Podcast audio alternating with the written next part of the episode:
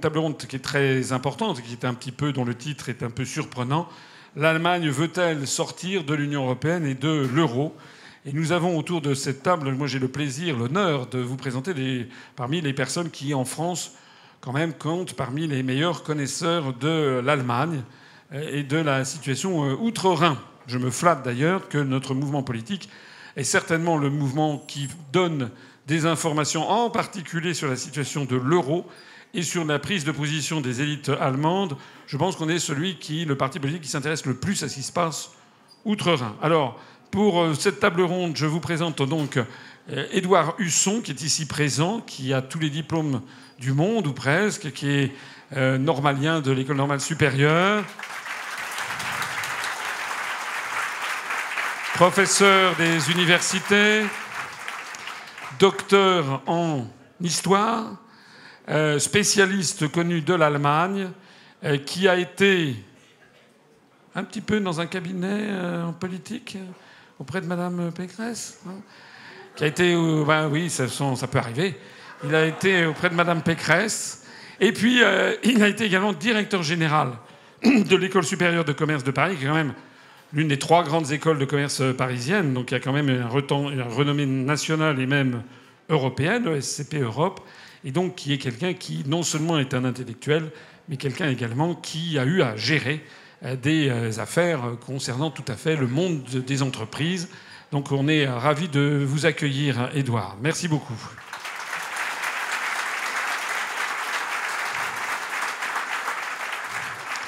Ensuite, vous avez euh, Coralie Delhomme, qui est assez connue, je crois, qui est active sur un certain nombre de médias alternatifs ou pas alternatifs que j'ai rencontrés lors d'un débat aux médias où vous étiez dans le public mais vous étiez intervenu. C'était un débat animé par Jacques Cotta qui d'ailleurs malheureusement a quitté le média depuis là. Et donc Coralie Delhomme qui a écrit, qui a coécrit un ouvrage euh, qui s'appelle euh, L'Union européenne va disparaître, avec David Kella, que je présenterai dans un instant, et puis un tout nouvel ouvrage qui s'appelle euh, Le couple franco-allemand n'existe pas, en quoi je suis d'accord avec, et qui, tous ces ouvrages, je crois, sont disponibles tout à l'heure. Vous pourrez vous les procurer. Peut-être d'ailleurs, Madame Delhomme acceptera peut-être de vous mettre un petit gris-gris. Voilà, merci beaucoup, Coralie Delhomme, d'être venue avec nous.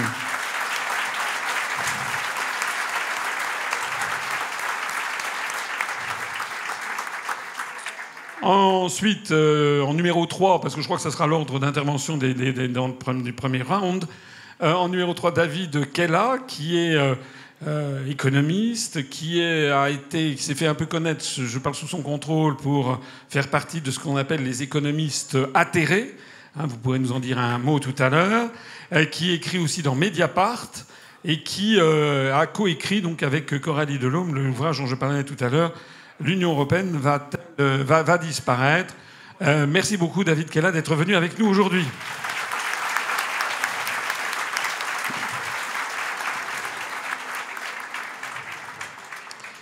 Et puis euh, Vincent Brousseau, normalien, docteur en mathématiques de la Sorbonne, docteur en économie de Paris-Neuf-Dauphine. Hein et qui euh, était un grand européiste devant l'éternel, un germaniste, et qui en 1999 a décidé euh, d'aller euh, présenter un curriculum vitae pour travailler à la Banque Centrale Européenne. Je crois que vous êtes le seul Français qui a été recruté comme ça, hein, sur une demande spontanée, vous m'aviez dit un jour. Et il a été donc pendant 15 ans à la Banque Centrale Européenne, dont 6 ans au service de la politique monétaire, c'est-à-dire le saint des saints de l'euro et je, à chaque fois que je dis ça, il sursaute, il rougit, etc. Mais euh, c'est quand même l'un des meilleurs connaisseurs mondiaux, je pense, de la façon dont fonctionne euh, l'euro. Un jour, j'ai vu, c'était l'UPA était encore à ses balbutiements. Euh, j'ai reçu, ça devait être en 2009 ou 2010, je reçois un jour un adhésion, un formulaire d'adhésion et un chèque avec plusieurs zéros sur le chèque de quelqu'un qui adhérait. comme nous étions tout petits, déjà, je téléphonais à tous les nouveaux adhérents, ça n'est plus le cas euh, maintenant.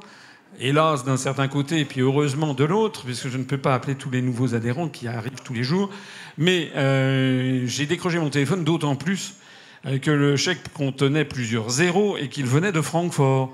Et donc je téléphone à M. Brousseau et je dis Mais on parle, c'est très gentil. il était très surpris que le président l'appelle directement. Il a, il a, commencé à comprendre que le mouvement était très, très faible. Et puis euh, je lui dis, mais puis je me permets de vous demander ce que vous faites dans la vie. Et il me dit, est-ce que vous êtes assis? Je lui dis oui. Et il m'a dit, voilà, je suis, je travaille au service de la politique monétaire de la Banque centrale européenne.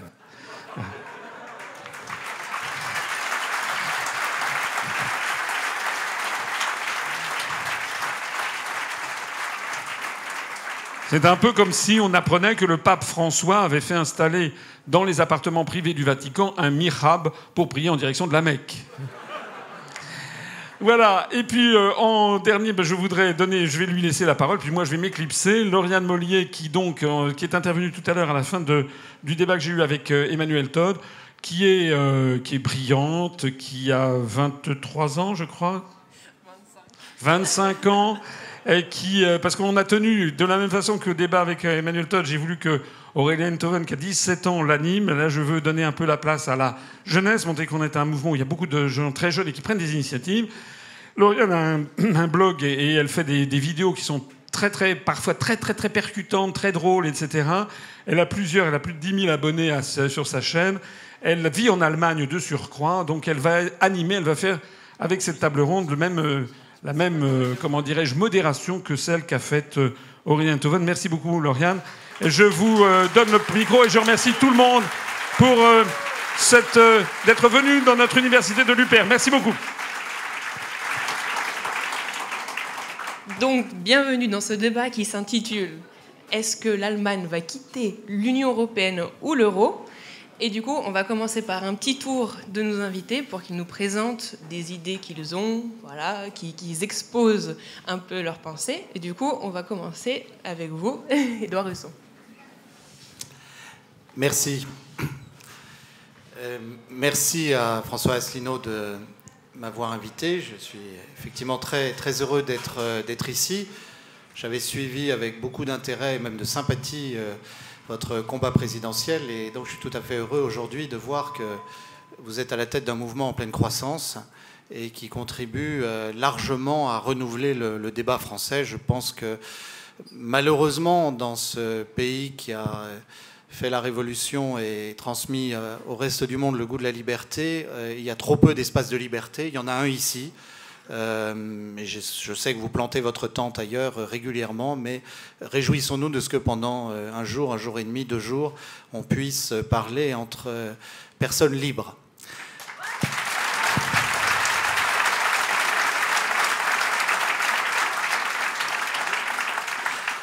Alors je vais répondre d'abord, puisque vous avez semblé penser que j'avais eu un, accident dans mon parcours.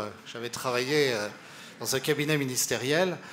Euh, je vais vous répondre que je suis très fier, effectivement, d'avoir été euh, au cabinet de la ministre de l'Enseignement supérieur de, Nicolas Sarkozy. Euh, je vais vous dire pourquoi. D'abord, mon parcours assez simplement. Pourquoi est-ce que je suis ici aujourd'hui? C'est parce que en, 1900, j'ai eu une double rupture dans mon, dans mon appréhension du monde et de la vie politique. La première, c'est le débat autour de la participation ou pas de la France à la guerre en Irak en 1991 euh, et euh, au terme d'une réflexion aidée par, euh, par des gens plus sages que moi, j'en suis arrivé à l'idée que c'était une mauvaise chose que la France participe à cette guerre. La, Grande-Bretagne, les États-Unis pouvaient faire ce qu'ils voulaient, mais ça n'était pas de la vocation de la France d'y participer. le deuxième...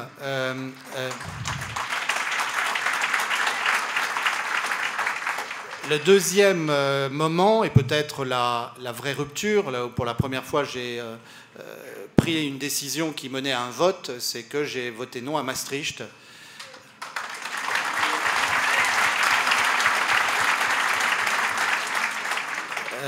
J'ai voté non à Maastricht pour, pour plusieurs raisons. La, première, c'était que techniquement, ce, traité était très mal conçu. Cette monnaie n'avait rien à voir avec la réalité monétaire. C'était une question, euh, une question politique. Ça sera dit certainement par, euh, par d'autres orateurs où ça a été dit ce matin.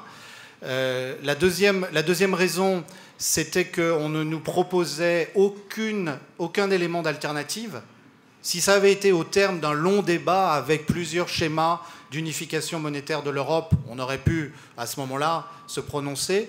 Mais euh, j'ai horreur quand on me dit euh, euh, tu as le choix entre A et A. Et non, j'aime bien avoir le choix entre A, B et peut-être A, B, C et D, c'est encore mieux. Et puis la troisième raison, la troisième raison, c'était que le débat sur Maastricht représentait le début d'un appauvrissement du débat intellectuel, d'une intimidation, puisque les, les, plus jeunes parmi vous ne s'en souviendront pas, mais on nous a expliqué à l'époque que c'était Maastricht ou le chaos, c'était euh, la lumière ou l'obscurité. Et moi, quand on m'explique ça, eh ben, étant français et fier de, l'histoire de mes ancêtres, je considère que je choisis ce qu'on me dit, euh, le contraire de ce qu'on me dit de choisir. Euh, voilà les raisons pour lesquelles, à l'époque, j'ai voté non à Maastricht. C'est vrai qu'ensuite, Emmanuel Todd disait ce matin que c'est un combat depuis 25 ans. on en est tous là. On, s'y est opposé.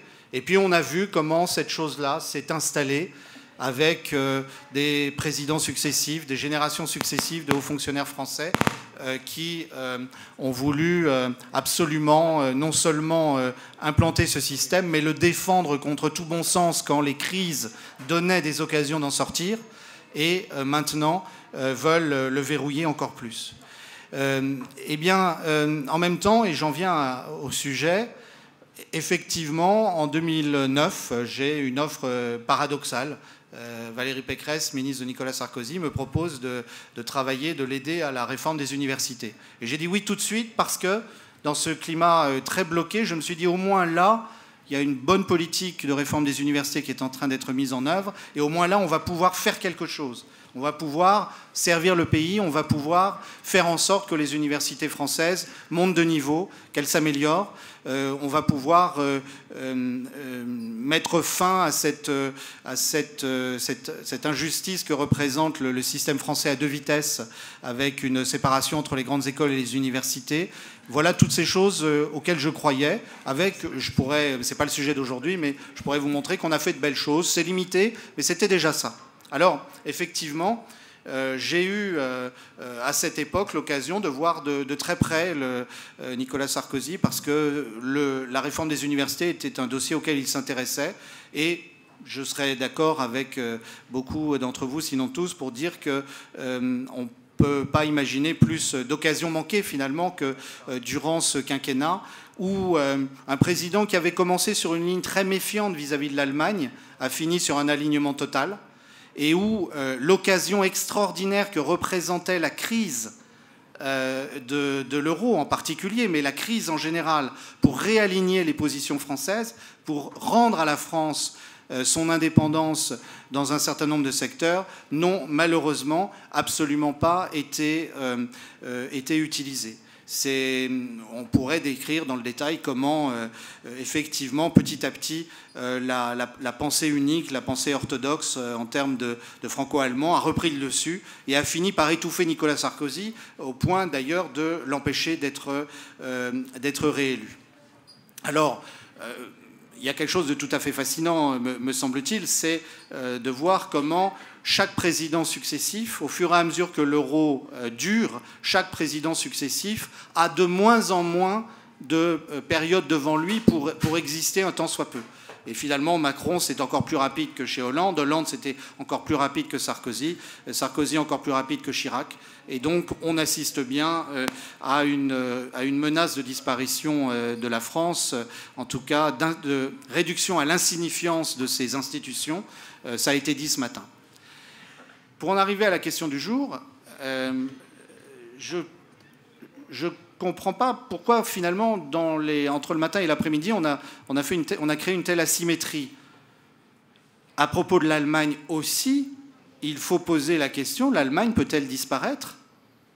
C'est une vraie question. C'est une question qu'il faut se poser si on veut répondre correctement à la question des relations franco-allemandes. Alors je vais répondre, je vous rassure, je vais répondre aussi à la question de savoir si l'Allemagne veut sortir de, euh, de, l'euro et de l'Union européenne. Je vais y venir. Mais d'abord, posons-nous la question de savoir si l'Allemagne, comme la France, comme les autres nations européennes, pourrait disparaître. Et il y a beaucoup de raisons qui incitent à dire oui. si vous voulez, prenez simplement les courbes démographiques. Déjà en 1990, il était évident que la puissance allemande était extrêmement fragile vu ce qu'était son déclin démographique depuis la fin des années 60. Si François Mitterrand avait eu un peu de sang-froid, il aurait pensé deux choses. Il aurait pensé d'abord que la réunification, ça allait, être une somme d'embêtement maximum pour l'Allemagne, et que le temps que l'Allemagne se remette à flot, l'économie française, à condition de ne pas être liée monétairement à l'Allemagne, euh, pourrait en profiter largement. On était au début d'une phase ascendante de l'économie française euh, lorsque la réunification s'est faite. Et c'est absolument terrible la responsabilité de nos élites, puisqu'elles ont tué non seulement la croissance française à l'époque, mais elles ont tué aussi euh, beaucoup de la capacité d'innovation et de passage français, de basculement français dans la troisième révolution industrielle. Mais si Mitterrand avait eu un peu de sang-froid, il aurait dit l'Allemagne est démographiquement faible et donc la puissance du Deutschmark ne sera plus dans 10 ou 15 ans ce qu'elle est euh, en 1990. Et puis, euh, s'il avait eu un petit peu de sang-froid, il aurait réfléchi au fait qu'il y avait en Europe euh, euh, un grand changement qui était l'arrivée euh, des pays d'Europe centrale et orientale dans l'économie de marché et, donc la diversification euh, des débouchés possibles pour l'économie française. Vous savez qu'il a fait, exactement le contraire. Il s'est lié à l'Allemagne et il a laissé l'Allemagne s'emparer de l'Europe centrale, puisqu'après tout, euh, à partir du moment où euh, le, franc n'était plus compétitif en comparaison avec une monnaie allemande, eh bien, il n'y avait, plus de raison de donner la préférence à l'industrie française plutôt qu'à l'industrie allemande. Alors, je voudrais vraiment poser cette question. Il y a le facteur démographique. Facteur démographique qui a conduit à des expédients. La réunification de l'Allemagne, c'est largement un expédient démographique. Ça permet d'avoir 17-18 millions d'Allemands de plus. Et puis il y a aussi les Allemands venus de Russie. Donc l'Allemagne, aujourd'hui, qui a environ 82-83 euh, millions d'habitants, euh, elle a réussi euh, depuis euh, une vingtaine d'années, depuis 20-25 ans, à vivre d'expédients démographiques. Il y a eu ensuite euh, l'afflux d'un certain nombre de réfugiés des, guerres de Yougoslavie, que l'Allemagne avait largement provoqué d'ailleurs. Euh, il y a eu plus récemment la décision de Mme Merkel en 2015 euh, de faire venir, euh, de, laisser entrer euh, un nombre considérable de réfugiés de conflits venus d'ailleurs. D'abord des réfugiés, puis ensuite des migrants trop heureux de savoir qu'il y avait la possibilité de venir s'installer en Allemagne. Mais tout ça, ce sont des expédients. Aujourd'hui, on sait, on a, regardé que sur les, les, gens qui, étaient arrivés en Allemagne dans, depuis, depuis 2013-2014, euh, venus en particulier du Proche-Orient et d'Afrique, il y en a seulement 40% qui ont trouvé un emploi. Donc on peut faire toutes les rationalisations a priori en expliquant que l'industrie allemande a pensé qu'elle aurait ainsi une manœuvre. Non, l'industrie allemande, elle a sa main-d'œuvre en Europe centrale et orientale, où elle a euh, euh, une main-d'œuvre qualifiée très loin, très loin dans le monde, en Chine ou ailleurs, mais elle n'avait pas besoin de ça. C'est largement le facteur, la volonté de trouver un expédient démographique qui explique ça. Et puis, il y a beaucoup d'autres éléments de, faiblesse, euh, beaucoup d'autres éléments qui, conduisent à penser que l'Allemagne ne pense pas son avenir ou ne le pense que par réaction. Euh, L'Allemagne n'a plus de politique de défense, n'a plus de politique militaire. Son budget de la défense est devenu insignifiant. D'ailleurs, si le président Trump euh, a tapé du poing sur la table au dernier sommet de l'OTAN, c'est précisément pour cela. L'Allemagne n'a pas, véritablement réussi à... Euh, ça va vous surprendre ce que je vais vous dire, mais elle n'a pas réussi à assumer un leadership européen. Regardez que historiquement, euh, les, tentatives d'organisation de, de l'Europe par l'Allemagne ont toujours abouti à un rétrécissement de la sphère de domination après une certaine extension. S'il n'y avait pas eu François Hollande euh, en 2015 pour euh, euh, maintenir la Grèce à tout prix dans la zone euro, la Grèce sortait parce que Schäuble le voulait ainsi. et regardez la manière dont de plus en plus Mme Merkel, bien aidée par Emmanuel Macron, il faut le dire, fait en sorte de stigmatiser, marginaliser les pays d'Europe centrale et orientale. On veut les, punir, et puis on veut punir euh, l'Italie à terme sur son budget. Et puis, euh, on ne cherche pas à se, réconcilier avec la Grande-Bretagne après le Brexit. Non, au contraire, il faut que la Grande-Bretagne soit punie. L'Allemagne est ainsi faite historiquement que ça n'est pas, et là ça, va vous surprendre ce que je vous dis, ça n'est pas une puissance capable de construire un empire. C'est une puissance euh, qui régulièrement euh, a besoin euh, d'expansion, qui, par la capacité de ces individus, son niveau éducatif, leur niveau éducatif, pardon, et par ses réussites artistiques, industrielles et, dans beaucoup d'autres domaines, effectivement, a une vraie capacité d'exportation et de rayonnement de ses savoir-faire. Mais dès que les Allemands se mettent à vouloir faire de la politique, ça ne marche pas pour une raison assez simple, c'est que là aussi, contrairement à une idée reçue en France, l'Allemagne n'est pas du tout le pays du compromis. L'Allemagne est, le pays du rapport de force euh, provisoirement accepté en attendant que de nouveaux rapports de force soient entérinés par euh, euh, les, accords, collectifs. Vous prenez le modèle social allemand qu'on nous a tant vanté, le modèle de la République fédérale d'Allemagne, eh bien, il était il était assez équilibré, effectivement, à la fin des années 80. Mais qu'a fait le patronat allemand? Il a évidemment profité euh, de ce qu'une nouvelle main-d'œuvre moins qualifiée entrait dans les frontières allemandes, à savoir les Allemands de l'Est, pour forcer les syndicats de l'Ouest à revoir, au détriment euh, du monde du travail, tous les accords collectifs. Et les syndicats, quand ils fait, ils ont trouvé un compromis sur une nouvelle base qui leur était plus défavorable. C'est d'ailleurs antérieur à la politique de Schröder. Donc, si vous voulez, euh, d'une manière générale, euh, si vous transposez ça à l'Europe, euh, l'Allemagne ne sait pas faire de compromis avec ses voisins pour faire évoluer le système. ça, se voit, sur l'euro, ça se voit sur dans d'autres domaines de la politique européenne. Il y a des principes qui ont été fixés au départ. Si vous les avez mal négociés quand vous n'êtes pas allemand, tant pis pour vous. Mais ensuite, il faut vous y tenir. Et ça n'est plus négociable, ça n'est plus négociable, sauf si vous changez le rapport de force en votre faveur. Et là, l'Allemagne sera prête à négocier à nouveau. Et quel est le grand problème d'Emmanuel Macron? C'est qu'il n'est pas capable de prouver qu'il change le rapport de force en faveur de la France. Il peut, attendre un an, euh, cinq ans, dix ans, peut-être qu'on lui dira entre-temps que Mme Merkel est partie, mais euh, il peut attendre longtemps, longtemps, longtemps.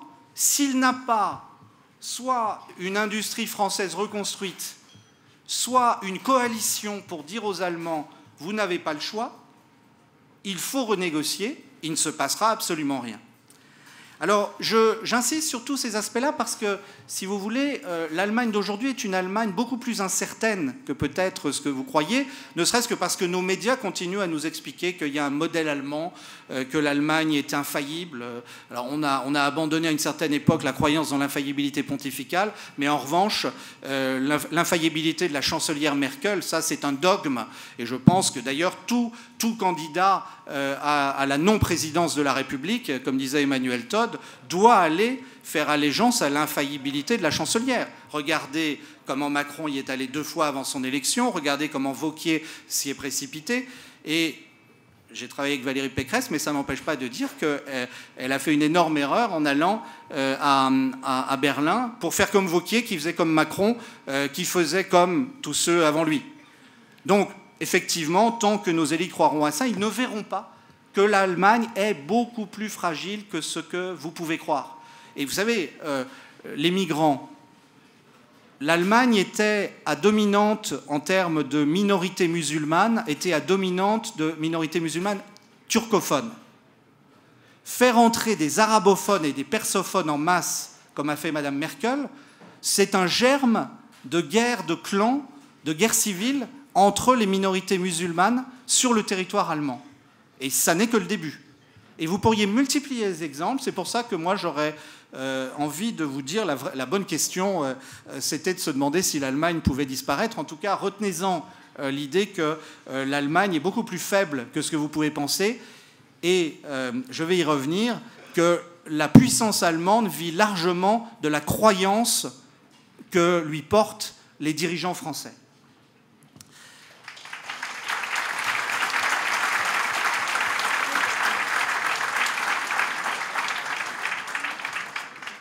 Alors ça, c'est un, un, phénomène euh, absolument curieux. Nous vivons dans une époque euh, émancipée, rationaliste, agnostique, voire athée, et pourtant, notre monde dirigeant est porteur de croyances qui sont bien plus fanatiques que ne l'a jamais été euh, le catholicisme français de la contre-réforme. La croyance dans l'infaillibilité allemande est absolument stupéfiante. Surtout qu'elle elle est contredite régulièrement par les faits. Euh, je parlais tout à l'heure de la réunification, mais au moment de la réunification, la décision d'Helmut Kohl d'échanger un marque Ouest contre un marque Est, elle est totalement stupide. Elle est politiquement à court terme, euh, sans doute, euh, elle assure un gain électoral, mais elle est totalement stupide. Euh, parce qu'elle euh, a cassé ce qu'il pouvait y avoir de compétitif dans l'économie est-allemande. Et euh, on pourrait multiplier les exemples. Ça n'empêche pas qu'à l'époque, tout le monde dit si, si, il faut l'union monétaire avec l'Allemagne. Regardez, il faut appeler un chat un chat, le traitement par Mme Merkel de la politique d'immigration est totalement aberrant, est totalement une, on a rarement vu dans l'histoire de l'Europe une incompétence aussi crasse que celle de Mme Merkel. Euh, prendre toute seule une décision, ne pas informer ses partenaires européens, ne pas suivre les avis des gardes frontières allemands, en particulier bavarois, ne pas écouter ces juristes qui lui disent qu'elle se met dans une illégalité totale, même du point de vue des traités européens. Si ce n'est pas de l'incompétence, alors prendre une décision simplement parce qu'on a été euh, humilié euh, que les caméras euh, vous aient montré ne sachant pas répondre à une jeune réfugiée et, et, puis se dire non il faut que je rattrape mon image en termes de com et puis en plus ça sera bon pour la démographie allemande. Enfin c'est ça. Je veux dire la chancelière allemande, celle à qui on veut, on veut confier les, les clés demain peut-être de la, de la force nucléaire ou le siège à l'ONU comme c'était dit ce matin, c'est ça.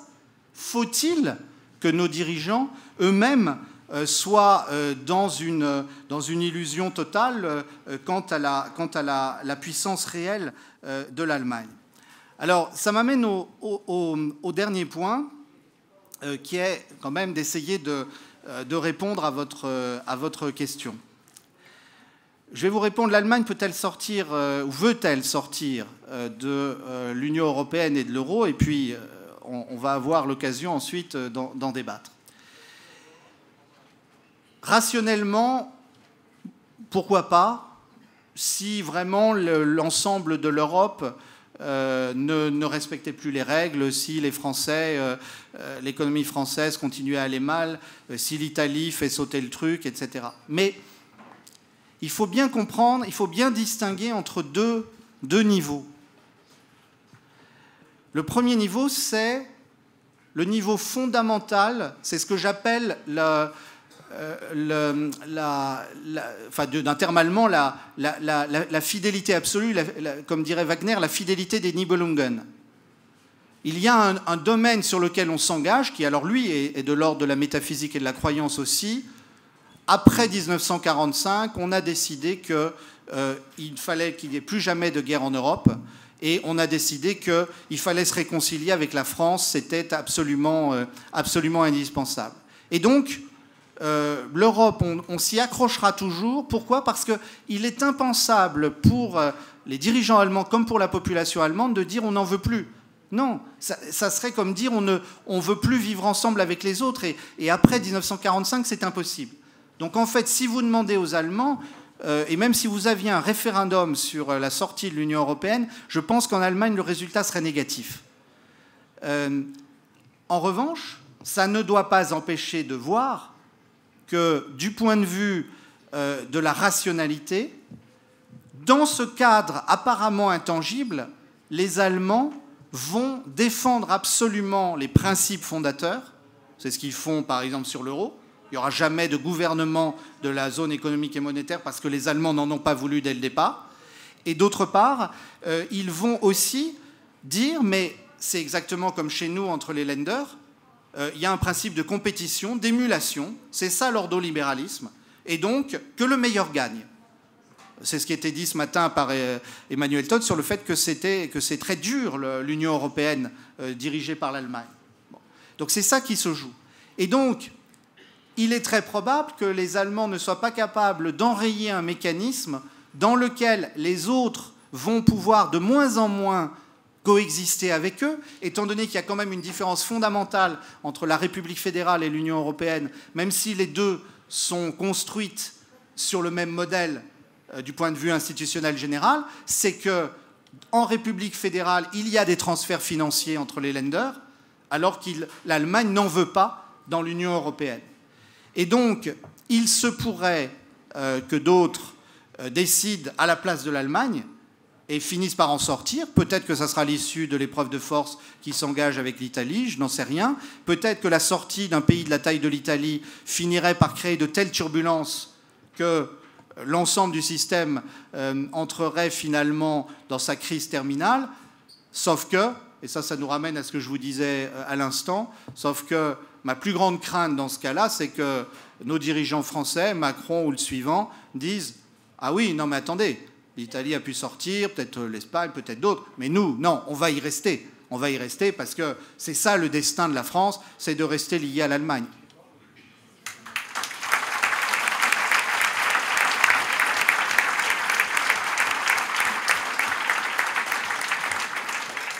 Merci beaucoup, Edouard Resson, pour votre exposé très intéressant. Et maintenant, nous allons passer à celui de Coralie Delhomme. Et on va, on va faire un débat ensuite entre les invités, une fois que tout le monde aura exposé euh, ses pensées et son exposé. Merci beaucoup. Euh, déjà, je voulais euh, vous remercier pour l'invitation et remercier euh, François Asselineau pour l'invitation. J'ai eu vraiment beaucoup de contacts avec des militants de, l'UPR sur les réseaux sociaux. ça, parfois sympathique, parfois un peu plus conflictuel. Et je suis très, très contente de vous, de vous rencontrer en vrai. Bon, et puis j'étais.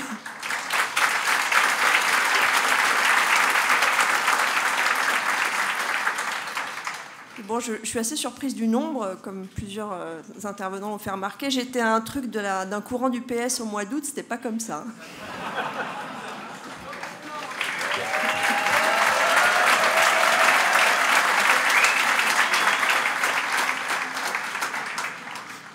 Alors, euh, l'Allemagne va-t-elle sortir de l'Union européenne et de l'euro? Bah, Je pense que c'est une question que les Allemands ne doivent pas se poser tous les jours quand même.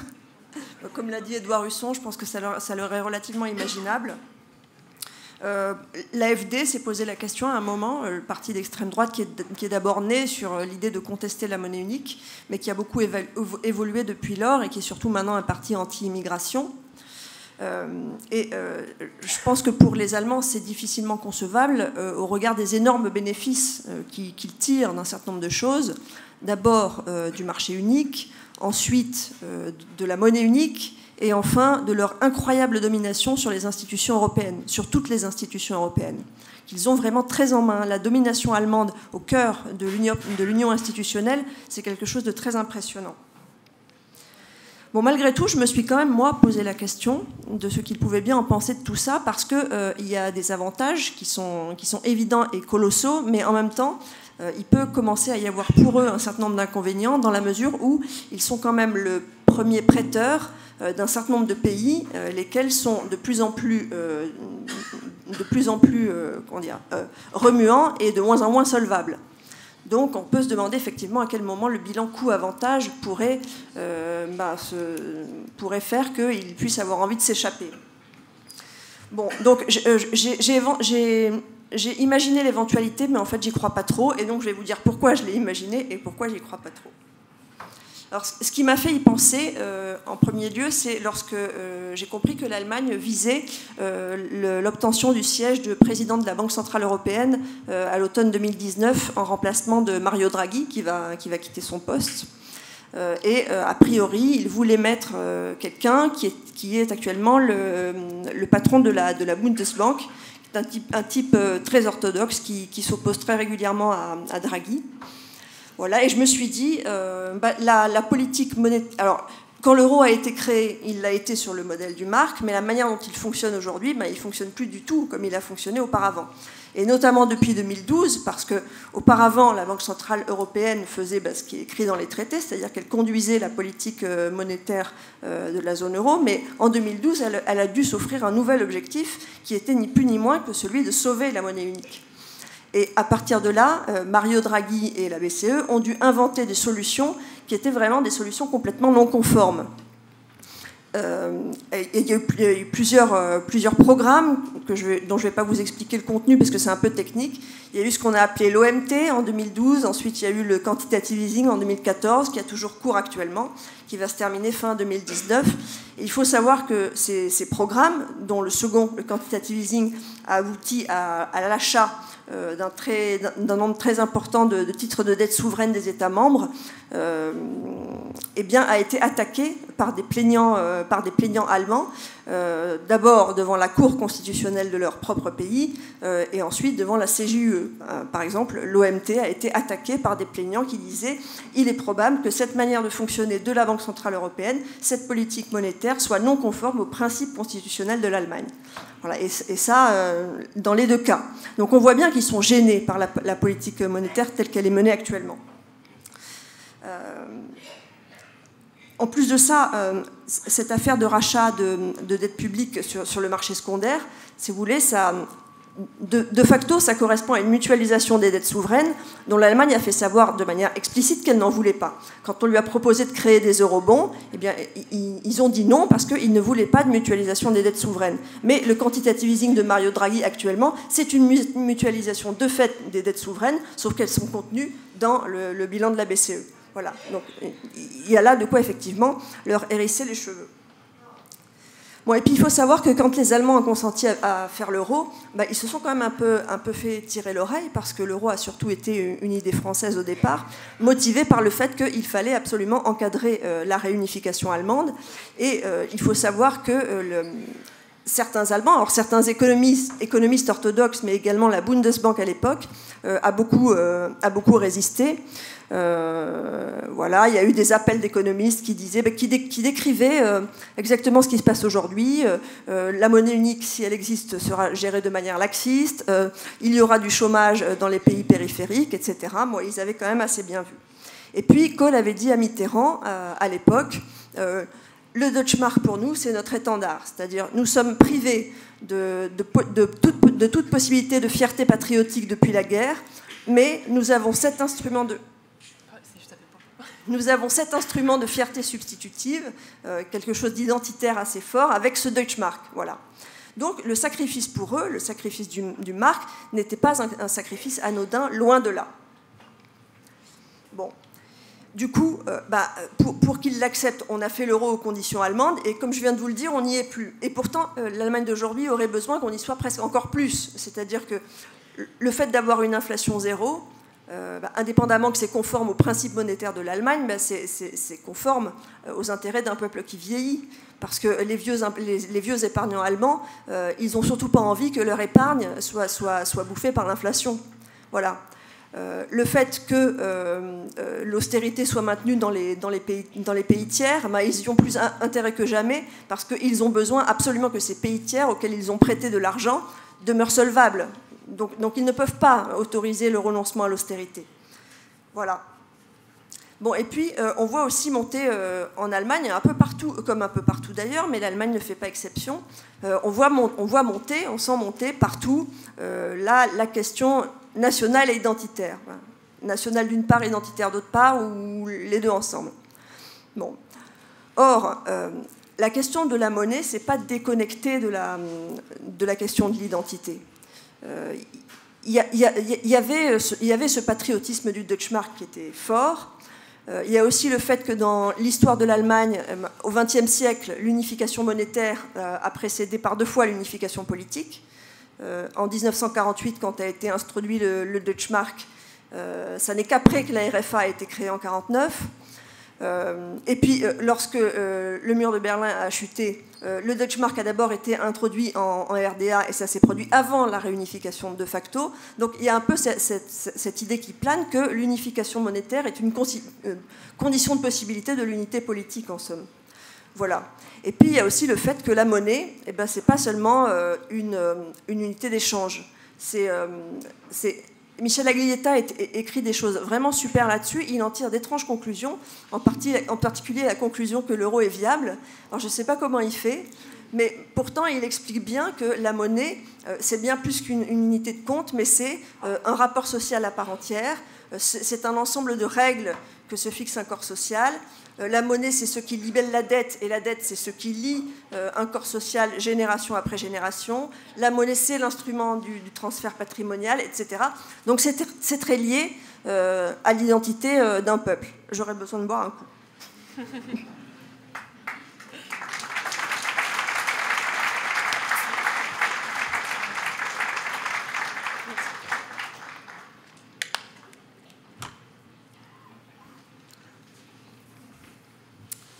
donc voilà, il y a euh, cette, montée un peu identitaire en Allemagne que l'on sent, bah, on, le sent dans, dans le fait que l'opinion s'est quand même bien retournée sur la question des migrants. Ils avaient l'air absolument hyper, contents au début, mais ça, n'est plus tellement le cas. Puis ça va être de moins en moins le cas, je pense, surtout si effectivement il commence, à y avoir des guerres de gangs sur le territoire allemand. Euh, euh, on voit bien que l'AFD monte partout. Ils seront, après l'élection régionale de demain, ils seront probablement représentés dans, dans tous les landers.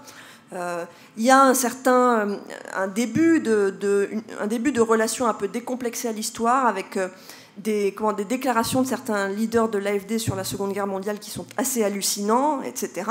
Donc cette, cette montée de la question identitaire qui existe aussi en France, mais qui m'a fait me dire à un moment, ben, dans ce même courant, eh ben, ils pourraient avoir à nouveau envie de leur Deutschmark. Quoi. Ça, euh, c'est une question que je me suis posée quand j'ai vu qu'il briguait la, tête de la Banque Centrale Européenne. Le truc, c'est que maintenant, j'ai l'impression que c'est plus tellement le cas. Euh, ils se sont euh, reportés a priori sur la présidence de la Commission européenne, où ils veulent installer l'actuel patron du groupe PPE au Parlement européen, sachant qu'au Parlement européen, bah, les Allemands dirigent ou co-dirigent quatre groupes sur huit, dont, deux des plus dont les deux plus importants. voilà, que le secrétaire général du Parlement européen est allemand, et donc, ils vont vouloir mettre euh, ce Manfred Weber, le patron du PPE, à la tête de la Commission européenne, dont le secrétaire général, c'est-à-dire le, responsable d'administration de la Commission, est lui-même un Allemand. Et a priori, euh, a les choses bien en main. C'est lui qui fait tourner la, la Commission. Bon, donc, a priori, il, on en est là, ils vont plutôt opter, ils vont plutôt se focaliser sur la direction de la Commission que sur celle de la Banque Centrale Européenne. Mais en tout état de cause, si ce n'est pas un Allemand qui, dirige la Banque Centrale Européenne, ce sera probablement euh, quelqu'un qui mènera le même type de politique monétaire, un Finlandais ou je ne sais quoi, enfin quelque chose de quelque chose d'approchant. Bon. Il, va y, avoir probablement euh, une tentative de regermaniser euh, cet euro qui a été un peu italianisé par Mario Draghi. Quoi. Alors tout ça, ça pourrait faire que, bah, effectivement, voilà, le désir de retrouver le Deutschmark, le désir de se reconcentrer sur eux-mêmes, alors que c'est vrai que l'Allemagne rencontre des difficultés, effritement de son paysage euh, politique, montée de l'extrême droite, etc. Euh, mais en même temps, euh, ce qui me fait dire qu'ils ne vont pas quitter l'Union européenne et la zone euro, bah, c'est le fait que D'abord, euh, du point de vue de leur histoire, je pense qu'ils ne peuvent pas prendre cette responsabilité. Ils, vont, vont quand même pas se mettre à prendre la responsabilité de faire exploser l'Europe une fois de plus. Ensuite, ben, je pense qu'ils se considèrent un peu comme l'Europe à eux tout seuls. Il, y a un peu un, truc de, avec la meilleure foi du monde, ils se disent, ben, on exporte, on importe, euh, on exporte notre, modèle partout, un peu au forceps, mais c'est quand même un beau cadeau qu'on fait, assez rigolo, que sont les Espagnols, les Italiens, tout ça. Et puis il y a surtout euh, les bénéfices extraordinaires que l'Allemagne a tirés et que l'Allemagne tire de la construction européenne telle qu'elle est, euh, supranationale d'abord, euh, ce qui, pour un État fédéral comme l'Allemagne, est, est, plus. Comment dire Les institutions de l'Union européenne telles qu'elles sont euh, sont plus familières à un pays qui a été longtemps très décentralisé, euh, qui est un pays fédéral, qu'à la France qui est un pays jacobin. On s'y retrouve moins. Quoi. L'Union européenne, ce n'est pas, pas notre, tradition politique euh, de niveau de souveraineté superposé, comme ça a pu être le cas parfois dans, dans le monde allemand, etc. Bon. Et puis, économiquement, il y, a un certain nombre de choses qui les ont considérablement enrichis. Il y a eu le marché unique, qui n'est pas le marché commun. je parle bien de la création du marché unique en 86 avec la déréglementation des mouvements de capitaux et de personnes. Et je pense que David Kailan en parlera en détail, ce qui fera que vous comprendrez mieux pourquoi euh, tous les pays du cœur de l'Europe en ont considérablement profité et comment tous les pays de la périphérie ont été appauvris. Donc ça, a beaucoup bénéficié aux pays du cœur, donc à l'Allemagne. Euh, il y a, l'euro également, euh, l'euro qui est, très sous-évalué pour l'économie allemande, ce qui fait que ça dope sa compétitivité coût euh, de manière un peu artificielle. Et puis il y a eu l'élargissement du, du, marché unique aux pays d'Europe centrale et orientale, et ils ont colonisé économiquement toute cette partie de l'Europe, cette partie est de l'Europe, voilà, où ils réalisent en masse des délocalisations de proximité, ce qui leur permet de maintenir un coût de la main-d'œuvre assez faible parce qu'ils font produire là-bas, ils, ramènent les sous-ensembles en Allemagne, ils, montent et ils écrivent Made in Germany dessus et voilà, c'est fait. Enfin, il y a dans la construction, euh, dans les structures du marché unique, de la monnaie unique, de l'Union européenne, quelque chose, qui fait que mécaniquement, et sans que l'Allemagne euh, n'ait n'ait à le souhaiter vraiment, à le préméditer vraiment, euh, une manière de fonctionner qui mécaniquement accroît sa puissance et notamment sa puissance économique. Voilà. Et donc je pense qu'il faudrait qu'il soit quand même un peu fou pour, euh, sortir, de, là. En revanche, s'ils essaient euh, bah, de regermaniser l'euro, s'ils essaient de mettre des tours de vis euh, à des pays comme l'Italie, par exemple, il se pourrait que l'intransigeance finisse par faire sortir quelqu'un d'autre. De toute façon, quelqu'un finira forcément par sortir. Donc je pense qu'on va aller là vers un, prochainement vers un conflit qui sera un conflit entre Bruxelles et Rome, mais qui sera aussi un conflit entre Rome et Berlin. Voilà, j'en ai terminé.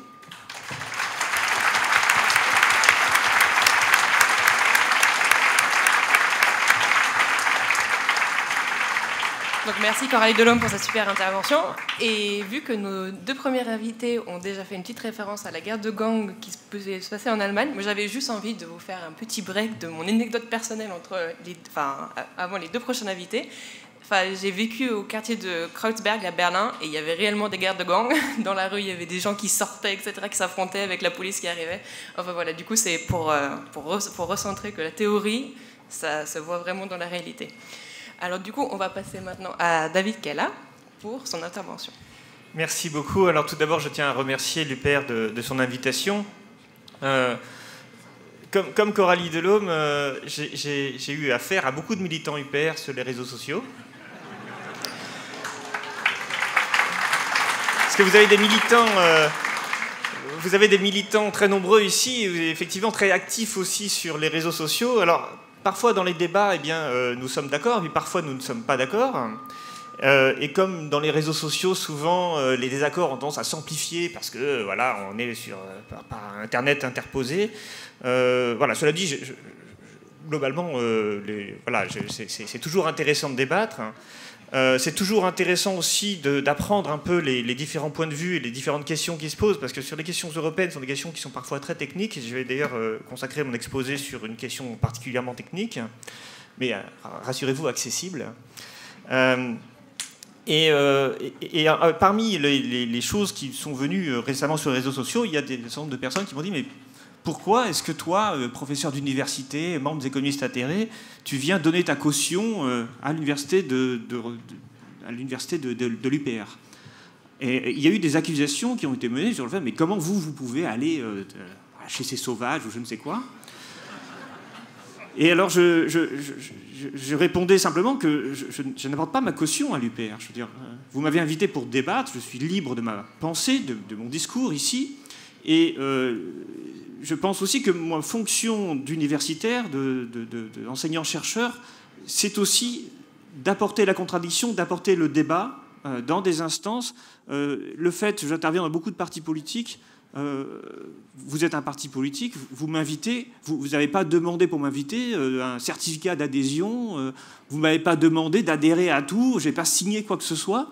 Je suis là librement pour apporter un éclairage en tant qu'expert, pour apporter un éclairage sur des sujets que je connais. Euh, et, euh, ça me semble tout à fait normal dans un débat démocratique qu'il y ait ce genre de débat.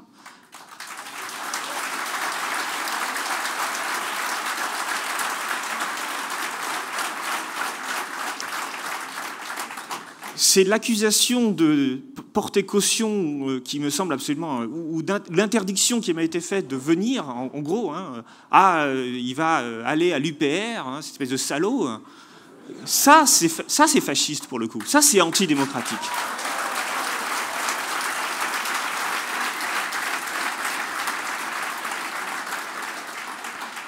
Alors, il a été dit tout à l'heure que je faisais partie du collectif des économistes atterrés. Alors, c'est un collectif d'économistes qui euh, euh, mène le combat politique euh, dans la branche de l'économie pour essayer de, critiquer les politiques néolibérales qui sont mises en œuvre en France, en Europe, aux États-Unis, enfin partout dans le monde. nous sommes économistes, mais nous ne sommes pas un mouvement, on va dire, politiquement homogène. Et c'est la raison pour laquelle, à chaque fois que nous intervenons, euh, individuellement, par exemple, là, je suis là auprès de vous, enfin devant vous, euh, mais euh, je ne représente pas le collectif des économistes atterrés, je représente que moi-même. Et, on le dit dans tous les partis politiques, il n'y a pas de soutien d'un parti politique en particulier ou d'une prise de position politique en particulier des économistes atterrés.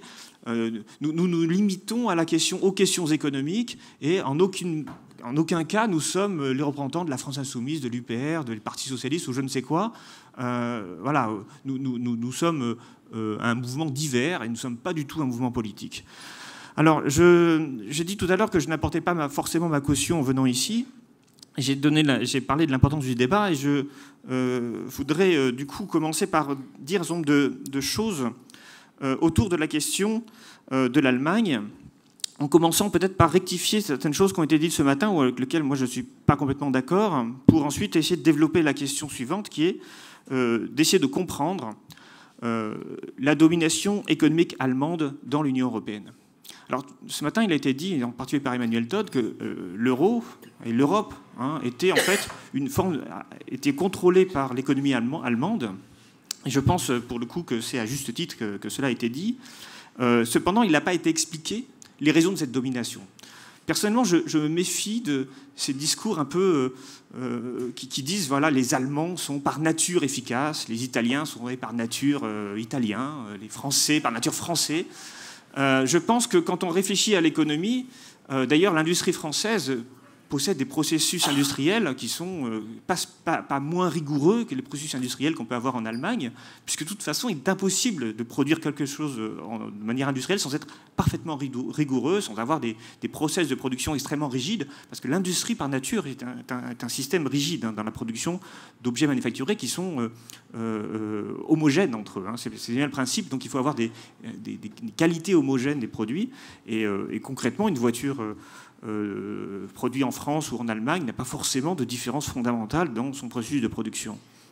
Euh, par contre, il a été dit euh, ce matin, il a été posé la question de la désindustrialisation de la France. Et la question fondamentale pour moi, qui, est au cœur de, mes réflexions, c'est pourquoi est-ce que la France, alors qu'elle n'est pas moins efficace dans son industrie, hein, je rappelle quand même que c'est le deuxième pays à accéder à la révolution industrielle après le Royaume-Uni, et que la France a une industrie puissante, que l'Italie aussi a une industrie historiquement puissante, que euh, la croissance industrielle italienne, au début, euh, dans la période d'après-guerre, a été plus rapide que la croissance industrielle allemande, et même hein, jusqu'au début des années 70, la croissance industrielle française a été plus rapide que la croissance industrielle euh, allemande. Et donc, il n'y a pas de fatalité. Il n'y a pas un peuple profondément industrieux, l'Allemagne, et puis des un peuple qui ne serait pas du tout industrieux euh, que serait la France ou l'Italie. D'ailleurs, l'Italie elle-même est un pays très divers, hein, puisque entre l'Italie du Nord et l'Italie du Sud, on a quand même des systèmes productifs et des systèmes euh, euh, économiques qui sont profondément différents et qui posent d'ailleurs de nombreux problèmes à, l'Italie elle-même. Et, donc la désindustrialisation française, il ne faut pas juste la constater, il faut l'expliquer et l'analyser. Une chose a été dite ce matin, c'était de, de parler de la question des mouvements de capitaux. Euh, et c'était François Asselineau qui en parlait en disant euh, que euh, les mouvements de capitaux expliquaient les délocalisations. Alors je suis en, partie d'accord sur cette idée. Alors là où je suis, plutôt en désaccord, c'est qu'il a parlé de Maastricht en 92. Or, en réalité, le traité qui, qui permet la, la, libre circulation des capitaux au sein de l'espace européen, ce n'est pas Maastricht, c'est l'acte unique de 86. Euh, c'est un traité qui est fondamental, dont on oublie souvent de parler parce qu'il euh, n'a pas été ratifié par référendum. Il est passé un peu en catimini. c'est d'ailleurs le traité dont Jacques Delors se dit lui-même être le plus fier, et c'est ce traité qui va instaurer ce qu'on appelle le régime des quatre libertés, c'est-à-dire la libre circulation des marchandises et des services, la libre installation, la libre circulation du travail et la libre circulation du capital. Avant 86, il n'y avait pas cette liberté hein, des mouvements de capitaux. Euh, cela dit, ça ne veut pas dire qu'il était impossible d'avoir des mouvements de capitaux. Comme vous l'avez euh, dit un peu rapidement de mon point de vue, euh, bien sûr que les mouvements de capitaux existaient, mais seulement ils étaient contrôlés. Et alors un exemple historique très fameux des mouvements de capitaux, c'est la, la, révolution industrielle russe à la fin du XIXe siècle, qui a été largement financée par des capitaux français et belges. Euh, et d'ailleurs, c'est l'une des raisons pour lesquelles les Russes vont finalement instaurer un système communiste, en, dehors de leur tropisme anthropologique, c'est qu'ils euh, expropriaient des étrangers. Euh, et donc, c'est toujours plus facile de nationaliser quelque chose qui appartient à l'étranger que par quelque chose qui appartient à la classe bourgeoise nationale. Donc, les mouvements de capitaux, il y en a toujours eu dans l'histoire. Mais ce que va faire l'acte unique, c'est interdire aux États de contrôler ces mouvements de capitaux au sein de l'espace européen et aussi entre l'Union européenne et les pays étrangers, puisqu'il y a aussi dans les traités le fait qu'on ne doit pas interdire les mouvements de capitaux aussi vis-à-vis de pays tiers. Et ça, pour moi, c'est au cœur des dynamiques industrielles de l'espace européen. Alors, et, pas juste de la zone euro d'ailleurs. Hein. C'est-à-dire que là aussi, alors, euh, euh, quand on parle de souveraineté monétaire comme quelque chose de très important, c'est Emmanuel Todd qui en parlait, et il a tout à fait raison, mais la souveraineté économique est plus large que la souveraineté monétaire. Même si la monnaie est un élément essentiel, je pense que par exemple dans la souveraineté économique, il y a la question euh, des traités de libre-échange, et notamment la, la souveraineté, je pourrais dire, commerciale. Euh, c'est-à-dire que quand on ne peut plus signer de traités commerciaux, c'est l'un des enjeux du Brexit actuellement, c'est que le Royaume-Uni veut retrouver une capacité de signer des traités commerciaux, et c'est la raison pour laquelle il, préfère un traité de libre-échange avec l'Union européenne que de rester dans le cadre du marché unique, c'est-à-dire de l'union douanière, dans lequel euh, les Britanniques n'auraient plus la possibilité de négocier eux-mêmes des traités commerciaux. Euh, et bien sûr que dans un pays qui se veut souverain, c'est-à-dire avoir une diplomatie souveraine, les traités commerciaux font partie de l'arsenal, bien sûr, de la diplomatie. Et se priver Hein, de cette capacité de négocier les traités commerciaux, c'est se priver non seulement d'un outil économique, mais aussi d'un outil diplomatique. Mais parmi les, choses qui me semblent encore le, plus important, le plus euh, dévastateur pour l'industrie française, il y a surtout l'idée euh, de, de, concurrence libre et non faussée, qui est en fait la, conséquence hein, de l'acte unique de 86. Puisqu'à partir du moment où on introduit la liberté des mouvements de capitaux, la libre circulation des marchandises, il a aussi fallu se poser la question de savoir, mais si, on, permet de, faire circuler les capitaux comme on veut, les marchandises comme on veut, alors est-ce qu'il n'y a pas y avoir des États qui vont tricher, c'est-à-dire des États qui vont favoriser leur industrie nationale au détriment d'autres industries? Et, euh, donc, euh, de manière concomitante à cette liberté, ce régime de quatre libertés qui est instauré, eh bien, il est demandé aux États de s'interdire euh, toute intervention publique qui pourrait fausser le jeu de la concurrence. Et ça veut dire que derrière, on va considérer que le marché doit s'autoréguler, euh, le marché doit s'autoréguler, et les États n'ont plus le droit de fait de mener des politiques industrielles. Une politique industrielle, c'est toujours une politique qui va contrer le marché, les forces naturelles du marché. Puisque, par exemple, Airbus, si on l'a euh, construit à Toulouse, euh, ce n'était pas une région très industrialisée, la région du sud-ouest en France. Hein. Ce qui était industrialisé en France, c'était plutôt la, façade est, le nord, hein, mais euh, l'ouest était très peu industrialisé, le sud-ouest, là aussi, très peu. c'était une volonté de l'État. Hein, d'organiser l'industrie aéronautique dans cette région-là en France, aussi parce que c'était loin de l'Allemagne, donc il fallait aussi euh, euh, faire en sorte de, voilà, au cas d'invasion, que nos industries aéronautiques ne soient pas euh, prises, enfin contrôlées par les Allemands. mais, mais Airbus lui-même n'a pu exister et, se développer face à Boeing que grâce à des subventions euh, des subventions extrêmement importantes. Si on avait laissé euh, la loi du marché de la libre concurrence, euh, la concurrence libre non faussée, jamais Airbus n'aurait pu concurrencer Boeing. Je veux dire, il y a un processus d'industrialisation qui demande du temps. Hein, c'est ce que Frédéric List appelait la protection de l'industrie dans l'enfance. Quand un marché est entièrement dominé dans l'industrie par, un acteur extrêmement dominateur, les autres petits acteurs qui veulent essayer de se développer ont besoin d'une intervention publique. Alors pourquoi je vous dis ça? Eh bien parce que je pense que la manière dont on a organisé le marché unique, évidemment ça a été renforcé par l'euro, hein, qui arrive évidemment avec Maastricht et puis juste après en fait, là, parce que ça favorise évidemment une libre circulation du capital, eh bien la manière dont on organise un grand marché néolibéral où on interdit aux États d'intervenir, eh bien c'est cela qui va libérer des forces euh, les forces industrielles, qui va réorganiser entièrement l'industrie à l'échelle européenne. Et les capitaux, ben, ils ne sont pas bêtes, hein, les investisseurs, ils ne sont pas idiots.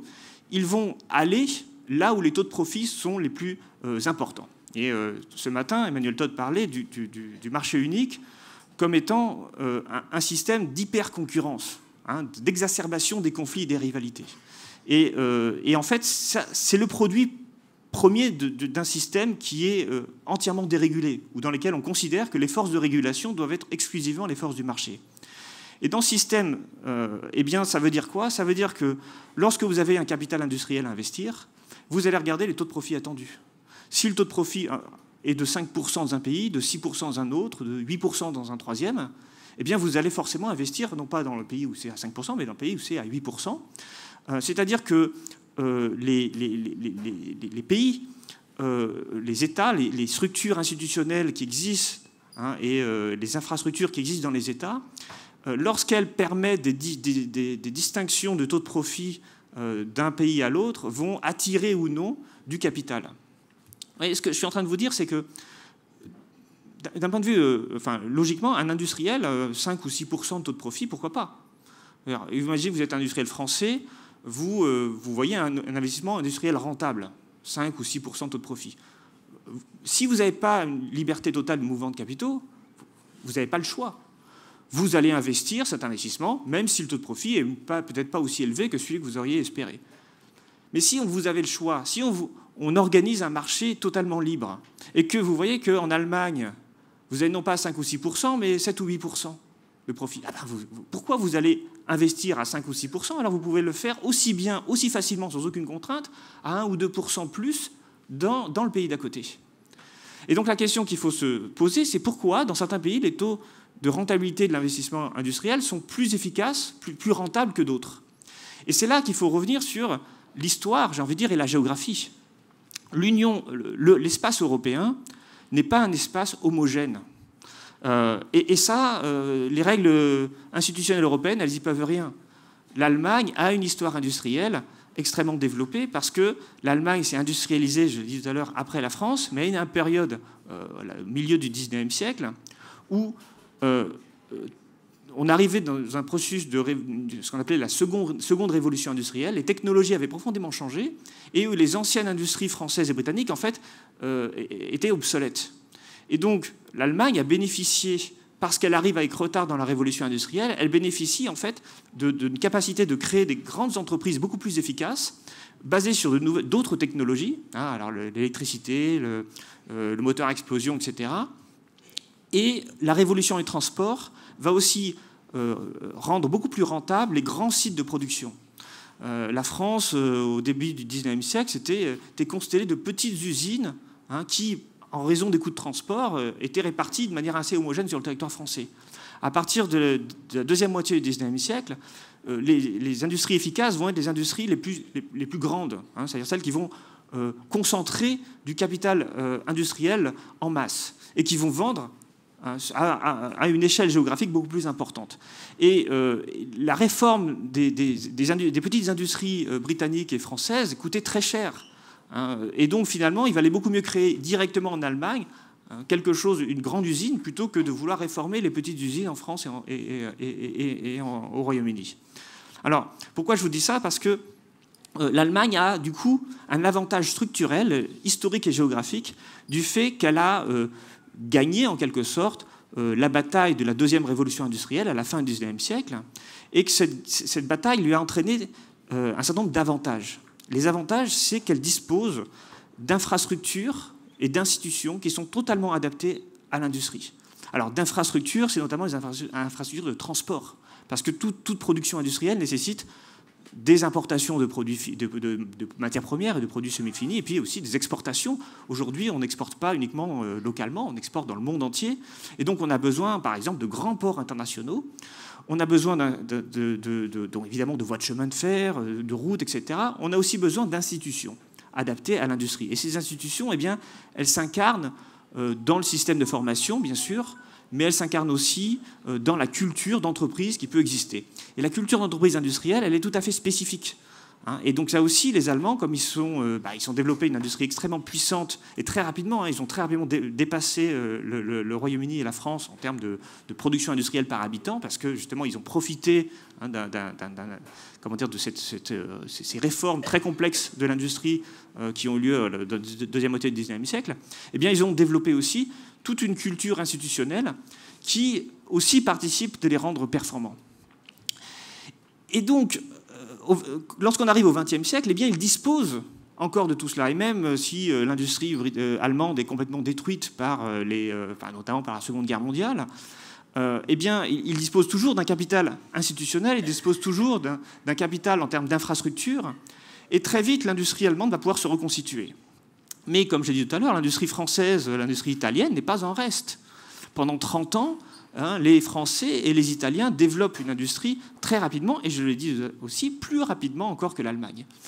Euh, pourquoi? Ben, Parce qu'ils bénéficient aussi de capitaux qui euh, finalement ne, se disent pas, ben, tiens, où est-ce que c'est le plus rentable pour investir? On a un capital national, parce qu'on a, à l'époque, on est dans ce qu'on appelle le système de Bretton Woods, hein, avec des systèmes de, monnaie de parité fixe, on a des contrôles d'échange, et il est très compliqué pour un Français d'aller investir outre-Rhin, euh, puisque voilà, et donc de déplacer des capitaux. Et donc les Français, ben, ils investissent en France, les Italiens en, Italie et les Allemands en Allemagne.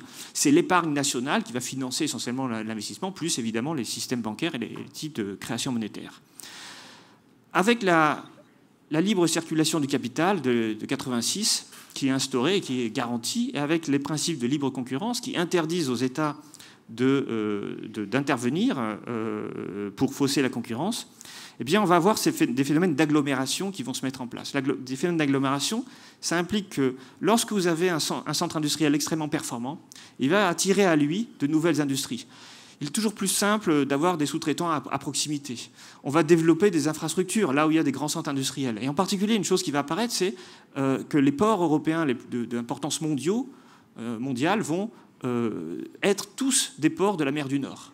Hein, le premier port européen, c'est Rotterdam. Le deuxième, c'est Anvers, en Belgique. Euh, le troisième, c'est Hambourg, en Allemagne. Et le quatrième, c'est Amsterdam. Ces quatre grands ports européens sont vraiment les plus grands ports. Hein. Ils sont plus importants que les 16 suivants dans la liste des grands ports. Euh, ils ont aussi la capacité de, comment dire, d'être les débouchés de, zones industrielles extrêmement vastes, puisqu'on a un certain nombre de fleuves hein, euh, qui arrivent, débouchent sur ces grands ports, plus des systèmes de canaux de, navigation qui sont là aussi extrêmement développés et qui vont jusqu'en Autriche. Hein, c'est-à-dire que l'industrie autrichienne bénéficie des grands ports de la mer du Nord. Mais l'industrie française, non. Ou en tout cas, celle, sauf celle qui est du côté de Strasbourg et de l'Alsace, hein, puisque là on est sur le Rhin. Mais bien sûr que vous avez une industrie, euh, par exemple ici, dans cette région-là, il n'y a pas de possibilité d'utiliser ces grands ports. Donc on est obligé de transporter les marchandises sur camion, ce qui est beaucoup plus coûteux. Euh, c'est ce développement concomitant de, comment dire, de zones industrielles extrêmement vastes, héritage du 19e siècle, et d'infrastructures de transport qui vont permettre de rendre ces grandes zones industrielles extrêmement efficaces, va entraîner en fait un phénomène de polarisation. Vers les phénomènes d'agglomération, on va avoir un phénomène de polarisation. C'est-à-dire que ce qu'on constate, alors moi, ce que mes travaux m'ont fait découvrir, c'est-à-dire que depuis 2000, en fait, depuis l'achèvement du marché unique, parce que le marché est le début de l'euro, eh bien, on a des, phénomènes euh, extrêmement puissants euh, de désindustrialisation de l'Europe périphérique, celle qui est éloignée justement de euh, géographiquement éloignée hein, de, ces centres industriels au cœur de l'Europe, et un renforcement de l'industrie de ces pays. alors l'Allemagne va aussi bénéficier d'une autre, spécificité, c'est sa proximité avec les, pays d'Europe de, de l'Est, qui ont la double particularité d'abord d'être proches géographiquement de l'industrie allemande, et puis également de disposer d'une main-d'œuvre très, euh, très bon marché et très bien formée, hein, puisque au moment de la, chute du mur de Berlin et, de, l'entrée des pays d'Europe centrale et orientale dans la zone euro, enfin dans l'Union européenne, eh bien, on a eu, euh, on, avait une, culture industrielle dans ces pays qui était, euh, très, très importante. Et donc, elle va organiser euh, sa, réorganisation industrielle en utilisant des petites PME sous-traitantes qui vont d'ailleurs souvent appartenir aux industriels allemands et profiter hein, de, cette, de cette manœuvre peu, peu, coûteuse et, et bien formée. D'ailleurs, tous les pays d'Europe de l'Est ne vont pas bénéficier de ce phénomène. La Bulgarie, la Roumanie, qui sont beaucoup plus éloignés de l'Allemagne, en fait, vont, eux, se désindustrialiser, alors qu'un pays comme la Pologne, mais la République tchèque aussi, vont, eux, s'industrialiser. Donc quand on regarde sur une carte, depuis 2000, quels sont les pays qui se désindustrialisent euh, le plus? Quels sont ceux qui, au contraire, accumulent du capital industriel? Eh bien, on voit que tous les pays qui se désindustrialisent sont des pays périphériques, c'est-à-dire du pourtour. Hein, ça prend, ça prend en compte la Finlande, l'Irlande, le Royaume-Uni, hein, l'Espagne, le Portugal, la France aussi, l'Italie, la Grèce, Chypre. Voilà, tous ces pays. Hein, je fais le tour de l'Union européenne et je m'aperçois que tous ces pays se désindustrialisent à des rythmes extrêmement forts. Le Royaume-Uni, c'est plus de 30% hein, de baisse des emplois industriels depuis l'an 2000. Euh, la France, on est à 28%. Euh, euh, même l'Irlande, qui pourtant bénéficie d'un de, de, d'avantages fiscaux, a une perte d'emplois industriels équivalent de 20% depuis 2000. Mais par contre, en Allemagne, on perd quasiment pas. En Pologne, on gagne des emplois industriels en 16 ans, hein, entre 2000 et 2016. Euh, alors sachez que quand on perd 4% d'emplois industriels, ça veut dire que avec les effets de la hausse de la productivité du travail dans l'industrie, la mécanisation, ça veut dire qu'on produit beaucoup plus. Hein. Et euh, alors pourquoi je vous dis ça? Parce que je pense que ce phénomène est absolument nécessaire à comprendre, à avoir en tête. Euh, la, domination allemande, comment dire, c'est la, juxtaposition de deux phénomènes. Un phénomène géographique et historique, le fait que l'industrie historiquement s'est concentrée dans cet endroit-là, dans l'Union européenne, qui a permis de développer les infrastructures. Ça, c'est indépendant euh, de la volonté des, peuples, si je puis dire. Mais aussi un phénomène institutionnel la création du marché unique, évidemment accélérée par l'euro, parce que l'euro euh, supprime toutes les petites cloisons monétaires et donc crée un grand marché financier qui va aller s'investir justement dans ces endroits-là, hein, c'est-à-dire au cœur de, l'Europe. Euh, et, donc maintenant, comment dire, comme on s'est interdit par définition toute, possibilité de réguler politiquement ce système, eh bien on a un système qui, euh, fait, qui concentre le capital industriel et derrière le capital industriel, il y a la capacité d'exportation. C'est ça aussi qui est euh, derrière l'industrie, parce que les trois quarts des exportations d'un pays, c'est des produits industriels. Donc, toutes les capacités industrielles se concentrent et s'organisent en Allemagne et dans les pays limitrophes, notamment les pays de l'Est, Pologne, République tchèque, euh, euh, Slovaquie, Hongrie, hein, globalement ces pays-là, et puis Autriche aussi, bien sûr. et puis, au contraire, des pays périphériques qui vont, eux, se désindustrialiser, qui vont, eux, perdre en capacité d'exportation, qui vont du coup euh, devenir des pays qui vont avoir des déficits euh, euh, de la balance courante, c'est-à-dire des besoins de financement. or, et, c'est la crise de la zone euro, c'est bien le conséquence de tout ça, or l'Allemagne, qui dégage une énorme épargne, ne veut plus investir cette épargne dans ces pays périphériques dont elle considère qu'ils font partie du Club Med, qui sont peu efficaces, etc. Et donc aujourd'hui, en raison même de ce marché unique qui exacerbe les rivalités économiques, eh bien, on a un dysfonctionnement profond euh, qui euh, euh, ne peut pas aller vers l'équilibre. Les pays les plus pauvres vont s'appauvrir, les pays les plus riches et les plus industrialisés vont encore s'industrialiser. Alors, pour répondre à la question, parce que j'ai sans doute dépassé mon temps. Oui, ça, commence vraiment je, je, suis désolé, je ne me rends pas compte. La question est est-ce que l'Allemagne va quitter ce système-là?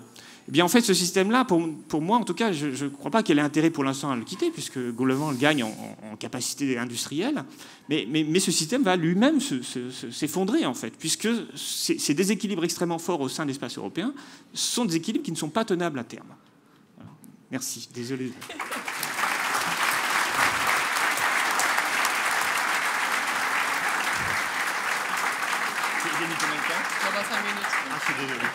C'est bon. Bah, du coup, au niveau du temps, c'est bon. Pendant ce temps, tous nos invités sont à égalité. Merci beaucoup pour ce nouvel éclairage. Et du coup, nous allons passer à Vincent Brousseau.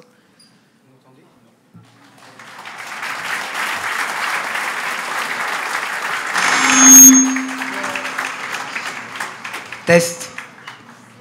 Vous m'entendez bien? Comment? Bon. Ok, donc euh, je vais peut-être rebondir sur un truc à dire euh, Monsieur Husson au départ, qui était que euh, les Allemands avaient en quelque sorte du mal à penser leur nationalisme. Alors ils le donnaient dans, dans, une forme que je trouvais assez douce assez, smooth. Euh, euh, bon, conséquence de 1945, euh, les Allemands s'interdisent de penser à des choses comme une guerre en Europe, comme à ne pas se réconcilier avec la France. oui, je, constate de, mon côté le phénomène, c'est certain, mais j'en ai une interprétation un peu plus acide. Je crois que nos amis allemands ont été et enfin je parle surtout des Allemands de l'Ouest, ont été euh, au cours des dernières décennies complètement formatés à un point que nous n'imaginons pas en France. Vous savez qu'en France, ça peut être difficile, vous en avez vous-même l'expérience, de défendre euh, des thèmes euh, nationalistes, souverainistes ou patriotes. Vous êtes rapidement amalgamé à ce à quoi vous ne voulez pas être amalgamé. Donc il y a une espèce de pression, de, de, de menace d'ostracisme qui peut vous empêcher de brandir le drapeau français ou de l'afficher à votre fenêtre. Eh bien, en Allemagne, il se passe un petit peu le même phénomène, mais c'est à une échelle beaucoup plus forte et ça, se produit, et ça a des effets beaucoup plus profonds dans, dans la psyché des gens. C'est-à-dire que ce que le, phénomène que reportait euh, M. Husson, je le, j'en constate la réalité, mais je le vois moi-même presque comme une aliénation mentale. C'est à ce point-là. C'est par exemple un professeur d'université à qui je demandais une fois en toute innocence. C'est une vraie question. Euh, j'étais d'ailleurs jeune, je ne faisais pas de politique. Euh, je voyais le drapeau allemand avec l'aigle. Et je lui demande, parce que moi j'ai l'habitude de voir le drapeau allemand avec les trois, bandes de couleurs, vous savez, noir, rouge, jaune en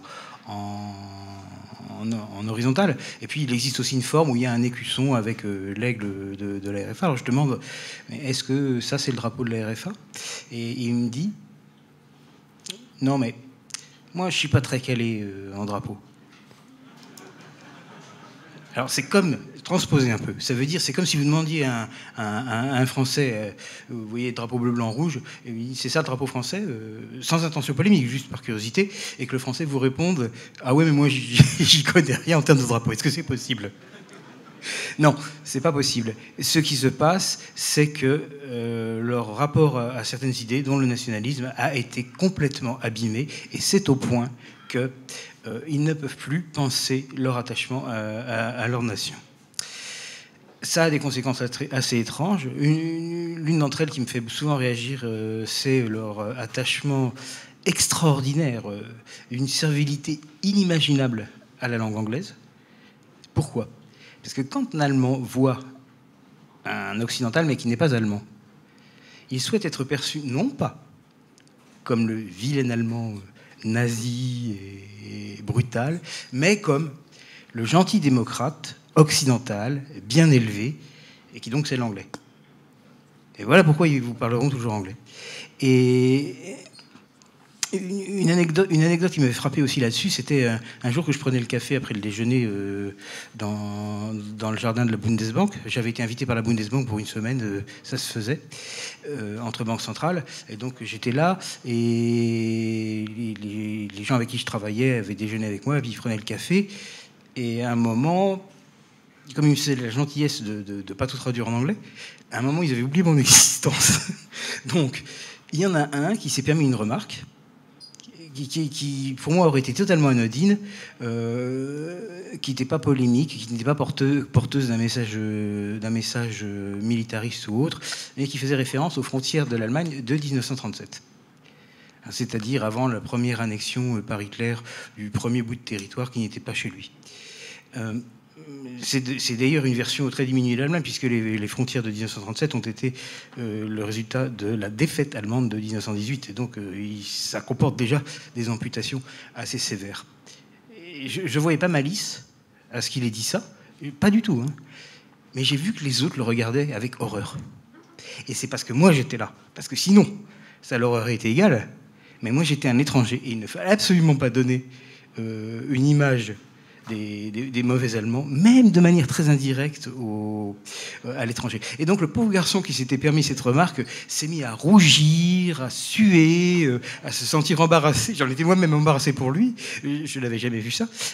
Je dis que leur réaction au nationalisme, ou au patriotisme, ou au souverainisme, ou à tous les synonymes ou quasi-synonymes que vous voudrez trouver, n'est plus normal. Je précise d'ailleurs que c'est moins vrai en Allemagne de l'Est. Apparemment, le formatage s'est effectué seulement euh, du côté occidental du rideau de fer. Mais comme les Allemands de l'Est sont cinq fois moins nombreux ou quatre fois moins nombreux que les Allemands de l'Ouest, le, résultat global est quand même qu'on a un pays malade euh, au, niveau identitaire. Et à mon avis, c'est la raison aussi pour laquelle les Allemands ne quitteront jamais l'Union européenne. Pourquoi? Parce que l'Union européenne est une excuse. L'Union européenne leur permet de dire je suis pour la paix, je suis européen, je suis ouvert.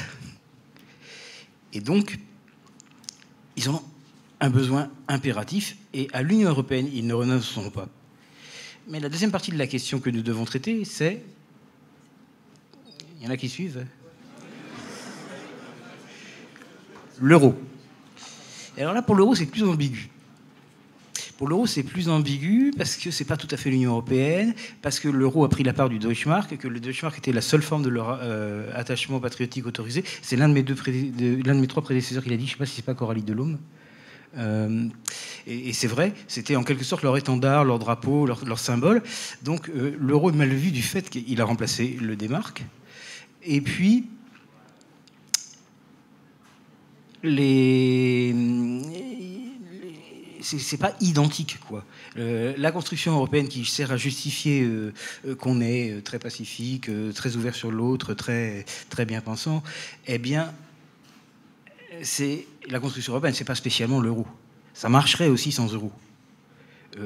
cette excuse dont ils ont besoin pourrait fonctionner encore sans euro. Et donc ils sont moins stricts sur la question est-ce qu'il faut garder l'euro? Les, les Allemands, d'après moi, ne quitteront jamais volontairement l'Union européenne mais il pourrait, il pourrait réfléchir pour ce qui est de l'euro.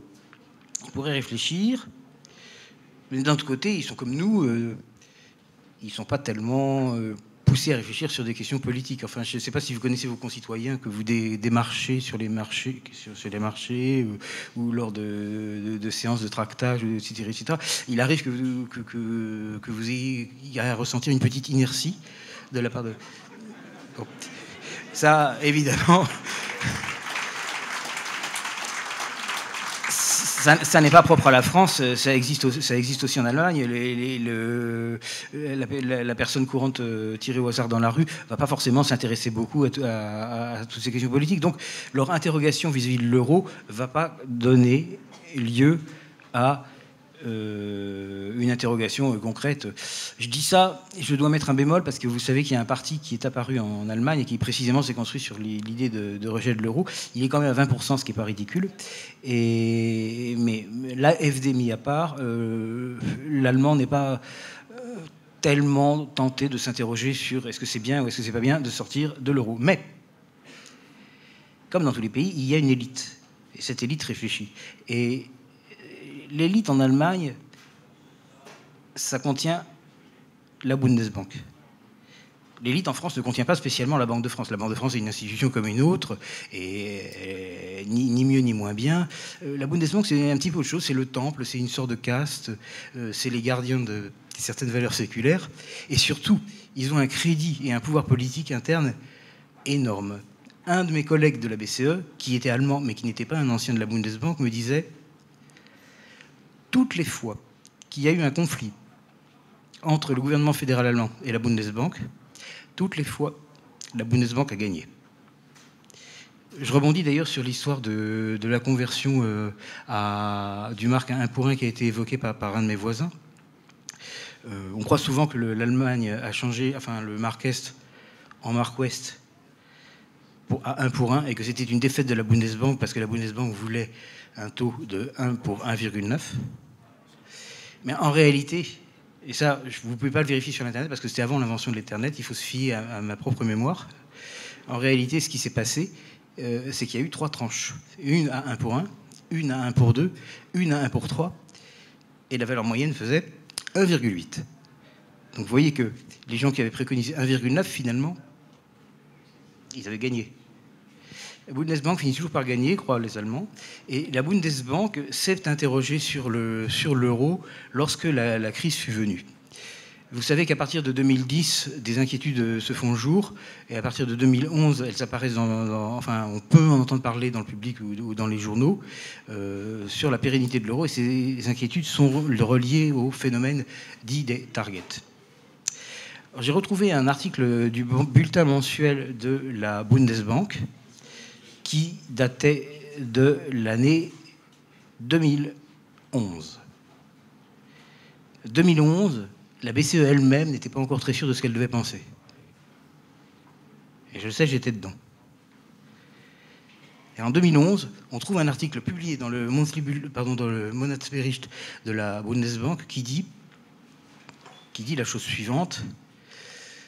La Bundesbank est intimement convaincue que l'euro est éternel et pérenne et durera pour toujours. Ça, c'est le premier paragraphe. Deuxième paragraphe. Si toutefois jamais il devait advenir alors le deuxième paragraphe est beaucoup plus long. Euh, le deuxième paragraphe sur si toutefois jamais il devait advenir euh, est extrêmement long parce qu'il est très fouillé et qu'il creuse les détails euh, d'une manière. Enfin, ils envisagent un problème qui est maintenant compris du monde extérieur depuis moins d'un an. C'est l'histoire de comment les pertes se répartiraient s'il y avait un débiteur target qui devait quitter la zone euro. Et la Bundesbank non seulement identifiait le problème, Hein, il y a donc euh, huit ans. Non seulement ça, mais elle posait les jalons d'une théorie juridique qui devait lui permettre de s'exonérer, elle, des effets négatifs que ça pourrait avoir sur son, patrimoine, avec huit ans d'avance, bon, sept ans. Ça montre à quel point ils avaient euh, creusé la question. Parce que moi, quand j'ai quitté la BCE, euh, même ces questions-là n'étaient pas encore envisagées. Elles le sont maintenant. Et puis le troisième paragraphe concluait en disant Mais naturellement, la Bundesbank part du principe et est convaincue que l'euro ne jamais euh, sera éternel. Fermez le banc. Ok, mais en attendant, on a vu à quoi il pensait. On a vu à quoi il réfléchissait. Et vous savez que cette réflexion qui se sont, qui, se sont poussées a, fini par avoir des suites. Euh, il y a donc euh, maintenant, enfin c'était le 29 février 2012, vous avez le président de la Bundesbank, M. Weidmann, euh, qui est arrivé dans le bureau de son collègue, M. Draghi, qui lui a dit Ah, j'ai eu une idée, on pourrait faire comme ça. Et, les targets, si on exigeait qu'elles aient un nantissement, de la, même, manière que quand la Banque de France prête à une banque française, elle demande un, un en garantie, enfin un gage. Ça s'appelle un collatéral pour ceux qui aiment les termes techniques. Euh, pourquoi est-ce qu'on ne demanderait pas des euh, collatéraux euh, pour les targets C'est-à-dire que quand il y aurait un transfert de 100 euros depuis l'Italie jusqu'à l'Allemagne, et donc avec la constitution d'une créance de l'un et d'une dette de l'autre de 100 euros, le débiteur devrait mettre un collatéral couvrant 100 euros la Banque centrale débitrice, ici la Banque centrale d'Italie, devrait mettre un collatéral de 100 euros auprès de, son créditeur. Pourquoi pas Alors Draghi, qui n'est pas né de la dernière pluie, a dit que c'était une très mauvaise idée et il n'a pas donné suite. N'empêche que l'autre avait posé un jalon, là encore. Une fois qu'il y a eu le refus de Draghi, il y a eu une fuite dans un journal allemand où se produisent généralement les fuites lorsque la Bundesbank veut dire quelque chose et qu'elle ne peut pas le dire c'est le Frankfurter Allgemeine Zeitung. Et la fuite concernait cette proposition de, notre ami euh, Weidmann, en fait même la lettre qu'il avait écrite, et puis euh, le fait que ça avait été recalé. Ça, c'était en 2012. Plus tard, votre serviteur, qui, vous le savez, creuse ces questions, a repris cet, cet exemple et en a tiré une suite de déductions. Et j'en ai déduit la chose suivante. Eh ben, quand le niveau des targets deviendra important, le niveau des déséquilibres entre euh, débitrices et créditrices, vous verrez que la proposition Weidmann va ressurgir. Avais-je dit? Et ça n'a pas loupé, puisque cette année, vous, le savez, le, chiffre magique a dépassé 900. Et vous avez vu effectivement une succession d'événements. D'abord, quelques économistes allemands qui reprennent l'idée de Weidmann, sans dire que c'est l'idée de Weidmann, hein, parce que tout le monde avait oublié euh, euh, ce qui avait pu se passer en 2012, et qui disent il faudrait faire ça. Quelques semaines après, ce sont pas moins de combien 300 ou 400 euh, économistes de premier plan allemands qui signent un manifeste. Je précise d'ailleurs parce que c'est amusant que dans la liste des, signataires, il y avait M. Jürgen Stark, qui avait été un membre de la BCE, qui avait été le chef du chef du chef du chef de mon chef. Il avait donc mal tourné, puisque maintenant il, il signait des choses pareilles, qui font des tas de propositions, parmi lesquelles il y a celle-là. Demander un nantissement pour les targets début de l'été, vous avez la cellule, de, enfin, la cellule, le secrétariat du CDU, le parti au pouvoir en Allemagne, euh, qui, est spécialisé dans les questions économiques et qui dit que ça serait une bonne idée. À l'automne, il y a l'AFD qui n'est pas au pouvoir et qui n'est pas prêt d'y arriver, qui suit le mouvement et qui dit oui, il faudrait faire ainsi. L'idée prend corps, elle commence à avoir un nom. Donc euh, il l'appelle Target 3. Mais le nom signifie une sorte de target 2 dans lequel il y aurait cette requête de collatéral. Pourquoi c'est important? C'est important parce que ce n'est pas du tout innocent. Il y a une intention là derrière. Si vous faites ça, vous êtes sûr de provoquer un blocage du, système de, change de l'euro d'un pays vers l'euro d'un autre pays, un pour un. À un moment donné, il y a nécessairement une banque centrale qui est privée de collatéral parce qu'elle a tout dépensé et qui ne peut plus, qui ne peut plus euh, envoyer d'euros vers l'Allemagne. Et dès que c'est arrivé, vous avez sur les écrans Bloomberg et sur les écrans Reuters l'apparition d'un nouveau RIC ou d'un nouveau euh, ticker, comme ils disent en, langage Bloomberg, où, il vous voyez un chiffre du genre 1,0012 euh, qui, qui, clignote, qui change, 1,0013, 1,0011. C'est le cours de l'euro allemand en euros de ce pays. Voilà, l'intention de, Draghi. Non, pardon, pas de Draghi, de, de Weimann. Et voilà ce que Draghi avait refusé. Vous voyez que ces gens pensent loin. Mais vous voyez aussi que la Bundesbank a commencé une stratégie dans laquelle elle répand ses idées dans des milieux qui maintenant dépassent la Bundesbank, qui contiennent des milieux gouvernementaux, des milieux universitaires, des milieux de partis politiques, et dans laquelle on défend ce que j'ai moi appelé la sortie furtive, et qui répond à deux objectifs. Le premier objectif, c'est de récupérer le démarque. Et deuxième objectif, c'est que ce ne soit pas la faute de l'Allemagne. En effet, si vous regardez ça, à moins d'avoir suivi très attentivement les explications que je vous ai données, ça n'a pas l'air d'être la faute de l'Allemagne. Elle a juste à un moment euh, euh, fait une proposition qui a fini par être acceptée, et puis voilà que, par malheur, les choses se sont enchaînées de telle sorte que l'euro a cessé d'être une monnaie unique mais à aucun moment vous avez eu euh, un gouvernement allemand ou un parlement allemand qui a signé un texte en disant l'Allemagne sort de la zone euro. Et ça s'est passé d'une manière complètement euh, innocente. Pourquoi est-ce qu'il devait en être ainsi?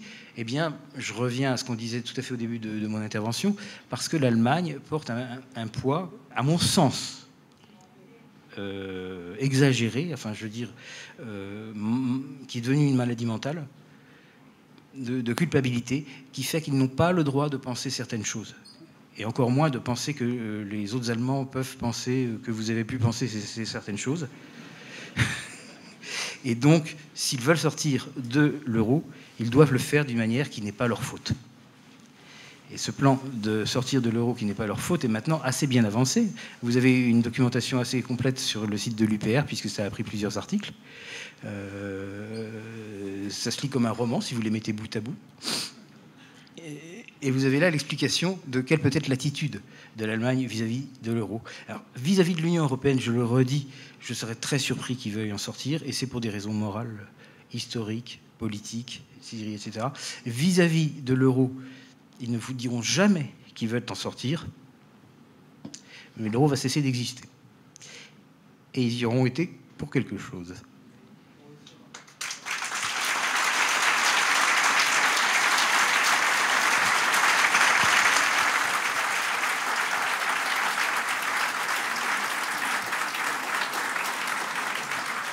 Donc merci à tous les quatre pour, euh, pour, pour, vos interventions. Tout le monde a un petit peu préparé le même nombre de temps, sauf Monsieur Brousseau qui a parlé un petit peu moins. Et donc maintenant, je vous propose euh, de passer au débat. Euh, enfin, euh, entre nos invités, et à peu près une demi-heure, enfin, on va dépasser, à mon avis, un petit peu comme toujours, peut-être 30... Ouh Il y a quelqu'un qui est tombé. Et ensuite, ça va? Je pense que ça va, non? Oui, tout va bien. Et du et du coup, ensuite, on passera à vos questions. Alors, du coup, je propose comme premier droit de réponse euh, Monsieur Edouard Resson. Quand la personne se sera remise. Merci. Je voudrais. Euh, euh, Vincent Bousseau vient de, soulever plusieurs questions qui sont extrêmement importantes et je, je, partage son analyse sur certains points, mais, mais pas sur d'autres. Je voudrais d'abord revenir à, la question du, euh, du, nationalisme allemand ou du rapport allemand euh, avec le nationalisme. Euh, je vais reprendre les pièces de votre puzzle, mais je vais les, agencer autrement.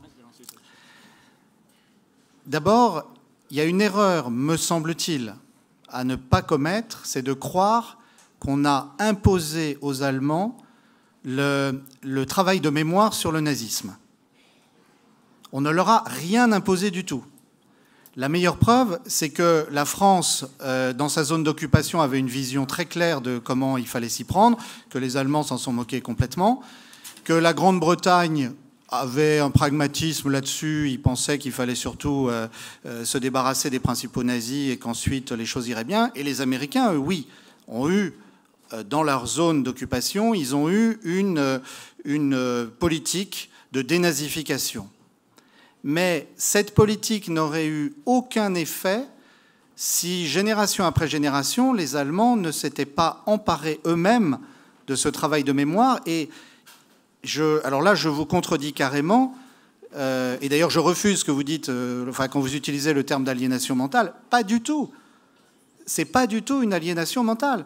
C'est une nouvelle façon d'exprimer une forme de sentiment national allemand qui d'ailleurs bascule assez vite vers une forme euh, de, nationalisme subreptice, qui est de dire au reste du monde, regardez-nous toutes les erreurs qu'on a commises, et d'ailleurs vous allez suivre notre modèle maintenant puisque vous allez traiter votre passé comme nous on le traite. Et ça c'est quelque chose qui a été extrêmement violent, et on sait comment, euh, chez nous, toute la génération des, nouveaux philosophes euh, s'est embarquée dans, ce, euh, dans ce trip, j'allais dire en, mauvais français, euh, en finalement traitant Vichy comme si Vichy avait été un régime autonome qui, de son plein gré, avait appliqué un certain nombre de politiques. Et on sait jusqu'où ça nous a, ça nous a mené, jusqu'à nier le fait que le général de Gaulle avait incarné la France entre 1940 et 1944. Alors, J'insiste là-dessus parce que il faut bien voir que euh, ça n'est pas du tout, euh, ça n'est pas du tout quelque chose d'imposé, ça est quelque chose d'intériorisé, avec une espèce de, de, mélange euh, de, la, de la culture de la pénitence catholique et de la, de la culture du, du remords protestante. Adenauer est relativement discret, mais il vient à Reims quand De Gaulle l'invite. Willy Brandt s'agenouille devant le monument à la mémoire du ghetto de Varsovie. Et quand on connaît Willy Brandt, qui avait été un résistant allemand, on ne peut pas imaginer une minute qu'on lui a imposé quoi que ce soit. D'ailleurs, on sait qu'il a, il a eu ce geste de manière relativement spontanée. Ça, ça, a des conséquences. Ça a comme conséquence que, effectivement, le sentiment national allemand oscille entre trois pôles depuis 1945-50. Le premier pôle, c'est celui que je viens de vous dire, qui est un pôle potentiellement euh, euh, radical et, d'ailleurs très euh, intolérant pour les voisins, consistant à dire ne parlez plus de nation, nous non plus on n'en parle plus, mais c'est normal parce que la nation c'est fini, on a tourné la page. Et on sait comment nos élites ont intériorisé cette notion. Le deuxième pôle, c'est un pôle beaucoup plus sympathique, porté essentiellement par les deux grands partis de gouvernement, à savoir jusqu'à, jusqu'aux années 90, à savoir la, démocratie chrétienne et, le SPD, et consistant à dire notre rôle, c'est d'incarner une forme apaisée du patriotisme allemand Et nous allons donc veiller à ce qu'il n'apparaisse pas d'extrême aux, deux pôles, sur les, aux deux pôles de la vie politique allemande. C'est d'ailleurs ce qui fait dire à Franz Josef Strauss en 1980 il ne doit rien y avoir à droite de la CDU-CSU. C'est de notre responsabilité. C'est donc un patriotisme que j'appellerais plutôt que nationalisme, de la responsabilité. C'est quelque chose à quoi Helmut Kohl et Gerhard Schröder croient encore vraiment. Euh, ce n'est plus le cas de Mme Merkel. Puisque Mme Merkel, euh, dont euh, l'irresponsabilité est sans doute la caractéristique la plus forte des, des 13 ans qu'elle a passé au pouvoir, eh bien, Mme Merkel a laissé ressurgir un nationalisme allemand ouvert euh, à la droite de l'échiquier politique, euh, qui est celui de l'AFD. Et là, je vais inverser complètement votre point de vue. Je ne comprends pas que à Paris, on n'ait pas réagi lorsqu'on a vu les 12% faits par l'AFD. Enfin, écoutez, regardez les textes de l'AFD. L'AFD, vous avez effectivement quelques souverainistes, quelques, vous avez euh, les électeurs d'ailleurs sont largement finalement, euh, ils se retrouveraient sans doute dans les discours euh, que, nous pouvons tenir en disant ce que nous voulons, c'est que l'Allemagne revienne à une forme de, de souveraineté, d'autonomie, d'indépendance. Mais la grande ambiguïté de l'AFD, c'est qu'elle a fait revenir des gens extrêmement douteux vers le centre de l'échiquier politique. C'est que vous avez un ramassis de nationalistes, de néo-nazis et de gens absolument pas fréquentables. Et donc, si nous avions des gouvernants à Paris, euh, leur premier réflexe, serait de dire à Mme Merkel, mais attendez, comment? Comment avez-vous pu laisser faire quelque chose comme ça? Il y avait un pacte, et c'est ça le vrai pacte européen. C'est ça le pacte que le général de Gaulle avait, finalement euh, euh, conclu avec l'Allemagne c'était celui de la responsabilité. Euh, le vrai pacte européen, c'est que la classe politique allemande est suffisamment responsable pour faire que plus jamais on ne voit revenir des idées qui n'ont pas le droit de revenir. Et alors là, c'est là sans doute que peut-être je diverge avec vous, je pense qu'il n'y a aucun euh, euh, quartier à faire, c'est-à-dire il n'y a aucune tolérance à avoir. C'est la raison pour laquelle euh, la France ne pourra jamais accepter que l'AFD, à moins qu'elle ait vidé ses ambiguïtés, mais que l'AFD participe à un gouvernement allemand sans en tirer les conséquences pour elle-même. Ça, c'est des choses qu'il faut commencer à dire. Il faut commencer à dire ces choses-là. Parce que c'est la responsabilité de la République fédérale qui s'est engagée là-dessus. Le dernier point, et je serai beaucoup plus court parce qu'il y a, des, gens plus compétents que moi à la table pour en parler, c'est ce que vous avez dit sur la euh, Bundesbank. Euh, il faut voir qu'il y a une génération euh, de responsables de la Bundesbank très pragmatiques, qui ont grandi dans la, dans la tradition d'un monétarisme modéré, euh, qui se réclame de, Nicolas Aurem et de tous les penseurs monétaristes depuis le Moyen Âge, mais qui en même temps ont les deux pieds sur terre. Ce sont ceux qui, en 1991, disent à la, à la France, puisque, et là je vous contredirai, puisque nous avons perdu euh, la première manche avec Helmut Kohl, nous n'avons pas l'intention de nous laisser faire. Je vous rappelle quand même que les premiers papiers de la Bundesbank, euh, ce, qui circulait, c'était euh, un taux de change 1 pour 4. Enfin, on disait 1 pour 8 serait l'idéal, 1 pour 4 serait sans doute un bon compromis. 1 euh, pour 1,9 ou 2, c'est ce que Kohl a fini par imposer. Et je suis d'accord avec votre, votre tri-répartition, mais c'est le résultat du bras de fer.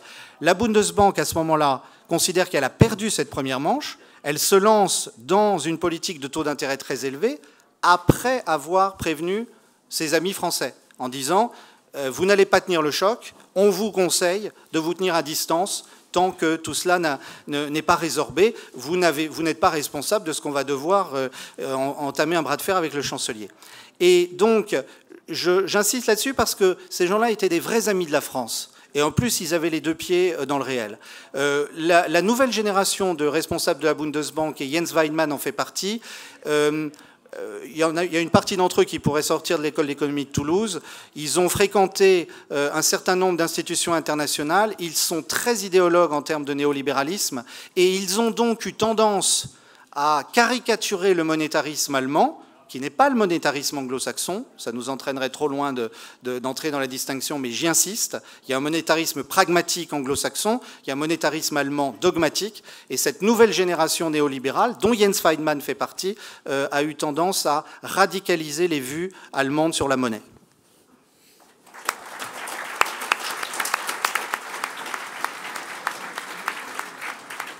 Alors d'abord, je vais laisser un droit de réponse à David Kaela qui m'en avait demandé un sur les targets, il me semble. Oui, alors non, mais c'est, on peut pas parler de, on va pas parler de monnaie pendant, euh, tout, notre débat, mais euh, juste, euh, il me semble que la, monnaie c'est une question très compliquée. c'est, souvent entre économistes, ça fait des, gros débats parce que c'est en fait c'est quelque chose d'assez abstrait la monnaie et en fait c'est souvent une question d'interprétation. Euh, donc les interprétations, bah, elles sont très multiples, et donc euh, il y a souvent, c'est très difficile de trouver la vérité avec un grand V euh, dans ces questions monétaires. cela dit, l'interprétation qui est donnée par Vincent Brousseau sur l'interprétation de certains économistes de la Bundesbank, qui est de considérer les soldes target comme des, des débits et des crédits, c'est-à-dire des choses qu'il faut rembourser, me semble erronée. Alors, je ne vais pas trop malheureusement, parce que sinon ça nous prendrait beaucoup trop de temps, j'ai essayé d'avoir ces discussions sur Facebook, mais c'était euh, pas toujours très facile.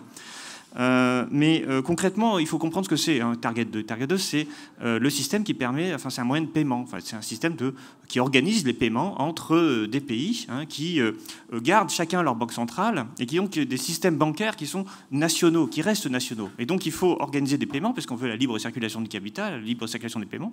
Et donc on, fait dialoguer hein, les différentes banques centrales et donc concrètement, ça veut dire quoi? Ben, Ça veut dire que par exemple un Italien euh, qui veut euh, acheter une machine-outil allemande, eh bien, on va avoir donc la machine-outil qui va venir euh, bien sûr en, Italie, et puis en échange, eh il va payer hein, la somme. donc ça veut dire que l'Italien va régler sa dette en payant. Sauf que du coup, pour organiser ce paiement, via Target 2, eh bien, ça va être des transferts entre banques centrales, puisque c'est des transferts de banque à banque qui sont chacune sous le contrôle d'une banque centrale nationale. Et donc, ce transfert va entraîner euh, des soldes, c'est-à-dire que globalement, il va y avoir un solde qui va apparaître euh, positif dans la banque centrale euh, allemande et puis un solde qui est négatif dans la banque d'Italie. Mais la question est qui doit payer ce solde?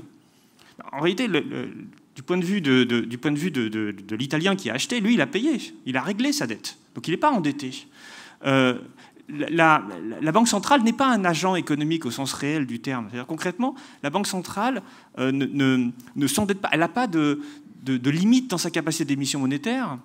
Elle n'a pas, on dit souvent, les bilans de la Banque centrale, regardez, ils se dégradent, comme si une Banque centrale pouvait faire faillite, c'est absurde. Euh, et de la même façon, les banques centrales sont indépendantes. Euh, elle ne peut pas refuser, sous prétexte qu'elle est endettée, ne pas refuser de payer la Banque centrale allemande parce que, regardez, je suis déjà négatif en sol target, donc j'ai plus de fonds. C'est pas vrai du tout.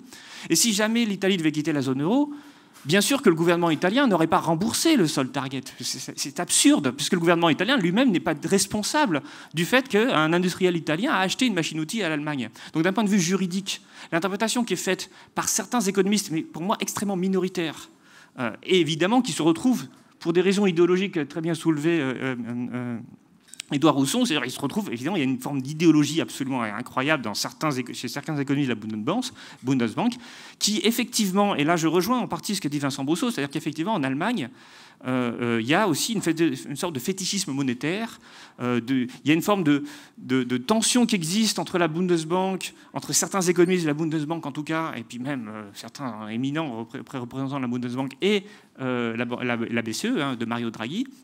donc ces tensions vont susciter euh, la rédaction de papiers euh, de, voilà, qui vont dire attention, il va falloir régler le, sol target, etc. Mais en fait, pour moi, il s'agit de moyens de pression, il s'agit d'interprétation, il s'agit d'une forme d'un combat idéologique.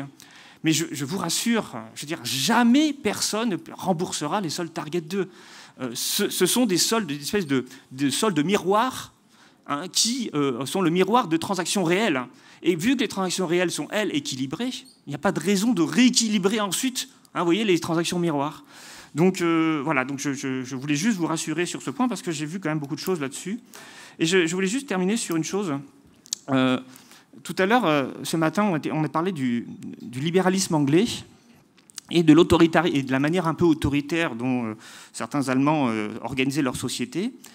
Et puisque tout à l'heure on parlait de, des, néolibéraux allemands, c'est une espèce de monétarisme néolibéral allemand, je voulais vous suggérer une réflexion. je, suis d'accord sur le fait que le libéralisme effectivement un, concept anglo-saxon à l'origine, euh, mais tout à fait compatible avec euh, d'ailleurs euh, les, idéologies françaises.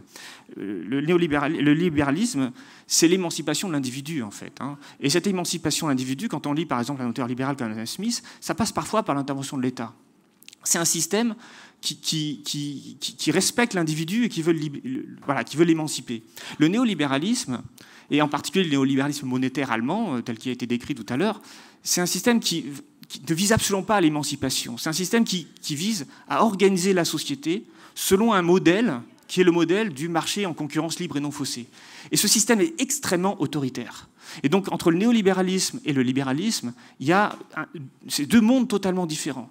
Et le, je, pense qu'il faut avoir cette idée en tête. Euh, le, livre que j'ai écrit euh, récemment sur l'économie du réel, c'est un livre qui, justement, essaie de, penser le néolibéralisme. Et on ne peut pas comprendre l'Europe et on ne peut pas comprendre la domination allemande si on ne comprend pas que derrière cette, cette, domination allemande et ce fétichisme monétaire dont je viens de parler, il y a une structure de pensée autoritaire qui fonde sa légitimité sur le néolibéralisme et sur l'école euh, d'économie de Toulouse et sur Jean Tirole et sur un certain nombre d'économistes qui sont totalement obsédés par l'idée que les marchés doivent être autorégulateurs. Et ça, je vous garantis, ça, ça entraîne toujours des gigantesques catastrophes.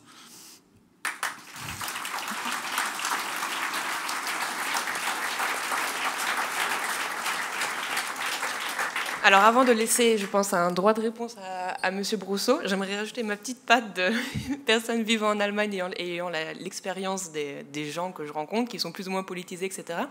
Et sur les Target 2, le, drame, c'est que certes, les Italiens ont l'impression qu'ils ont payé leur, euh, enfin, leur voiture, je sais pas trop quoi, qu'est-ce qu'ils ont acheté à l'Allemagne, mais Monsieur Tout le Monde en Allemagne enfin, se dit que les Italiens ont une dette et du coup ça crée un conflit euh, entre les deux qui est un petit peu euh, irrésolvable.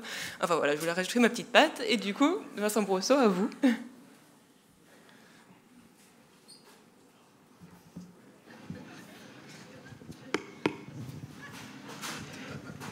Oui, alors je vais d'abord répondre à, M. Husson. J'ai eu l'impression que vous critiquiez des choses que je n'avais pas dites.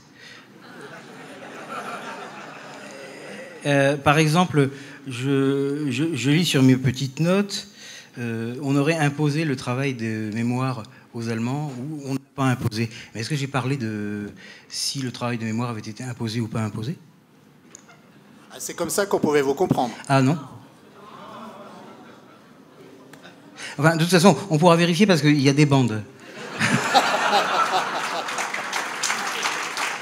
Un, autre truc où j'ai aussi eu l'impression que vous critiquez un truc que je n'avais pas dit, c'est on ne doit avoir aucune tolérance avec l'AFD. Mais est-ce que j'ai appelé à avoir une tolérance avec l'AFD Je dis simplement, et, là, puisque vous, me, vous voulez me faire dire aussi des choses que je n'ai pas dites, ah donc, euh, à mon tour, euh, j'insiste si vous voulez, euh, je ne crois pas qu'il y, ait, qu'il y ait une aliénation, même une auto-aliénation des Allemands de l'Ouest.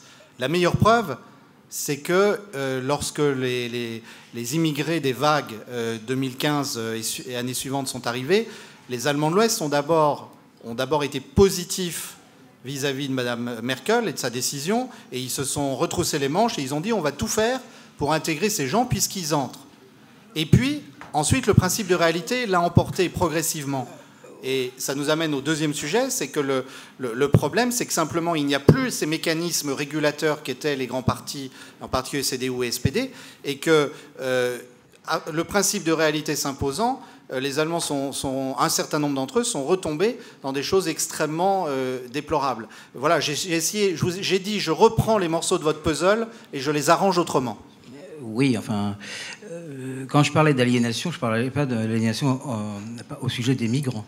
Je parlais d'aliénation au sujet du sentiment national en général. Les anecdotes que j'ai citées sont antérieures, toutes les deux, à l'arrivée des migrants en Allemagne. Mais, les Allemands sont très patriotes, ils sont très fiers d'être Allemands.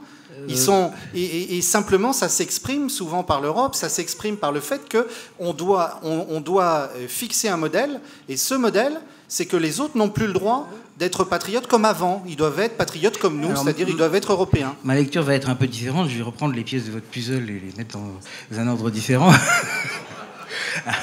à, à mon avis, c'est dans l'autre sens. C'est-à-dire qu'ils n'ont plus le droit d'être patriotes et que euh, quand ils ont euh, besoin de ne pas paraître patriotes, parce que c'est une question de paraître. Qui leur interdit? Dites-nous qui leur interdit Eux-mêmes. C'est pas, je, je c'est pas l'expérience que je fais. euh, Enfin, c'est- moi, c'est moi, c'est pas l'expérience que euh, que, mais- que j'ai que j'ai fait quand j'ai quand j'étais en Allemagne euh, depuis 87-88. Il se peut que tout le monde ne la partage pas. Je vous dis mon ressenti. Moi, moi, j'y suis tous les week-ends, sauf là parce que je suis à l'UPR. C'est très légitime. Enfin, en tout cas, mon, mon ressenti, est ce- mon ressenti est celui-là, et il l'est, il l'est depuis longtemps. Euh, si les Allemands sont autrement, eh bien, euh, tant mieux. Je constate quand même, cependant, que je n'ai pas le même ressenti vis-à-vis euh, des Allemands de l'Est et des Allemands de l'Ouest sur cette question particulière, ce qui fait sens, a priori. Les, Allemands de l'Est, oui. Alors là, là vous, avez, vous avez entièrement raison. Euh, mais attention, attention. euh, Les Allemands de l'Est, ils ont été soumis à la culture du SED, du Parti communiste est-allemand, pendant 40 ans. Il leur a manqué quand même une bonne dose de démocratisation. Et je suis pas sûr qu'on se sentirait très bien avec certains nationalistes est-allemands. Euh, ils ont une fierté indéniable. Mais enfin, euh, disons que Non, le, d'accord. le Mais- casque à pointe n'est pas loin. Mais enfin, ce que je voulais dire, c'est que c'est pas l'aliénation que j'écris chez les Allemands de l'Ouest. On est d'accord là-dessus. Bon, alors, si vous ne me reprochez pas de faire la promotion de l'AFD ou de prétendre que le, que c'est, que, que le travail de mémoire leur aurait été imposé par je ne sais qui, euh, je pense qu'en fait, on n'a pas réellement de contradiction. Je suis maintenant arrivé euh, à l'histoire des soldes Target. Donc, euh, euh, mon, voisin vous explique que, les soldes Target ne sont pas des dettes. Enfin, avant d'être des interprétations, c'est des lois. Donc si vous regardez la, guideline de la BCE qui est en ce moment en vigueur, qui est celle du 5 décembre 2012, euh, et que vous allez à la cinquième page à l'article 6, qui est divisé en quatre paragraphes, et que vous regardez le premier paragraphe, ça dit exactement le contraire, à savoir ces dettes sont des dettes. Mais de- qui, qui doit les payer? Euh, La Banque centrale. Mais oui, mais si, si, Mais si j'avais pas, pays pas fini commenter- pas fini de vous commenter le, le- le- l'article, l'article 6 en question. Donc le premier paragraphe euh, répond directement à votre question, dans un sens inattendu. Mais les paragraphes 2, 3 et 4 expliquent aussi pourquoi. C'est parce que derrière les targets, c'est pas, pas juste euh, que ça flotte dans l'air. Derrière les targets, il y a des comptes bancaires. Spécifiquement dans le cas de l'Italie. Alors ça, c'est pas dans le cas de la guideline parce qu'elle a une portée générale et que euh, la situation italienne est actuelle. Mais dans le cas de l'Italie, ça donne qu'il existe à la Banque centrale d'Italie, la Banca d'Italia, un compte courant dont le propriétaire ou le titulaire, ou appelez ça comme vous voulez, est la BCE, qui a un solde créditeur. Et ce solde créditeur, c'est les fameux 500 milliards. Donc si euh, M. Kella a à la BNP euh, un compte euh, courant où il y a 1000 euros de solde créditeur, je pense qu'il sera d'accord pour interpréter ça comme une dette de 1000 euros de la BNP envers M. Kella. Vrai ou faux? Alors, maintenant, je peux intervenir? Non, mais je ne veux, pas rentrer dans ces débats, mais... Mais si, il faut, il faut. Mais non, mais concrètement, euh, la Banque d'Italie n'est pas indépendante. Elle ne peut pas être endettée vis-à-vis de la Banque Centrale Européenne, qui, dont elle fait, elle fait partie de l'eurosystème. Oui. L'endettement suppose une indépendance, une capacité de signer de manière Non, indépendante. elle a une capacité, elle a c'est une, pas vrai. elle a une capacité Ah de signer parce que cette capacité. Elle n'a pas, une capacité de refuser un paiement. Si. Ah non, Et si. Ah non, bien sûr que non. Elle peut pas. Sinon, Enfin- on supprime le système de paiement interne à l'eurosystème. on ne peut pas, parce qu'il faut de toute façon que les paiements passent par quelque part. Eh ben oui, Donc si sûr. vous supprimez le système, il en faudra un autre. Mais, Eh mais, ben oui. mais ce qui compte à la base, c'est qu'un compte courant est une dette. Mais ça, je suis d'accord. D'accord, donc si- un- d'un agent économique. Moi, je pense que vous n'avez pas euh, enten- Ah, ah, entendu entièrement ce que j'ai dit. Si le compte courant est une dette, étant donné qu'il y a un compte courant de la BCE à la Banque d'Italie crédité de 500 milliards, eh ben, euh, Mais non. Mais parce que c'est parce qu'on on, on parle de deux banques centrales entre elles. Et alors? Et bien alors, la banque centrale, c'est- pas un agent économique réel. non, non, non. Les banques, centrales, les banques centrales ont tout à fait le droit d'être endettées. Mais J'ai pas dit le contraire. Je dis juste que le- le- cette dette-là est virtuelle. Enfin, bon, en tout cas, nous avons localisé l'origine, je crois, du, du désaccord en- entre M. Kella et moi. Après, je vous laisse euh, vous-même faire les exégèses des, des textes légaux euh, dont je vous ai donné un exemple, euh, et vous vous ferez votre idée. Mais au sens strict, un compte bancaire courant avec un solde créditeur, c'est une reconnaissance de dette.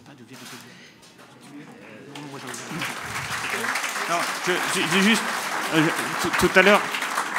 Tout à l'heure, je, je, parlais d'interprétation. Je pense que le fond du problème, il est une question d'interprétation. Voilà. Et, je, je, m'arrête là. Non, je, voudrais, je voudrais euh, de mettre ma petite, euh, mon petit grain de sel sur le débat. Mais du coup, c'est le dernier petit grain de sel, et après on passe aux questions de la salle. Euh, effectivement, je crois que ce qui est très significatif, c'est que l'Allemagne considère ça comme une dette. Et en fait, si vous réfléchissez globalement en termes, et je simplifie volontiers euh, de ce point de vue-là, si vous, euh, si vous réfléchissez, c'est simplement que l'Allemagne veut faire enregistrer par tout le monde qu'elle est une puissance exportatrice excédentaire. C'est ça, au fond, que, que ça signifie alors, je me permettrai de rappeler quand même que les traités européens ne sont pas appliqués, puisque euh, les traités européens prévoient que si l'excédent budgétaire d'un pays euh, euh, dépasse 6% du, PIB, il, faut, il faut le redistribuer. Excédent balance courante.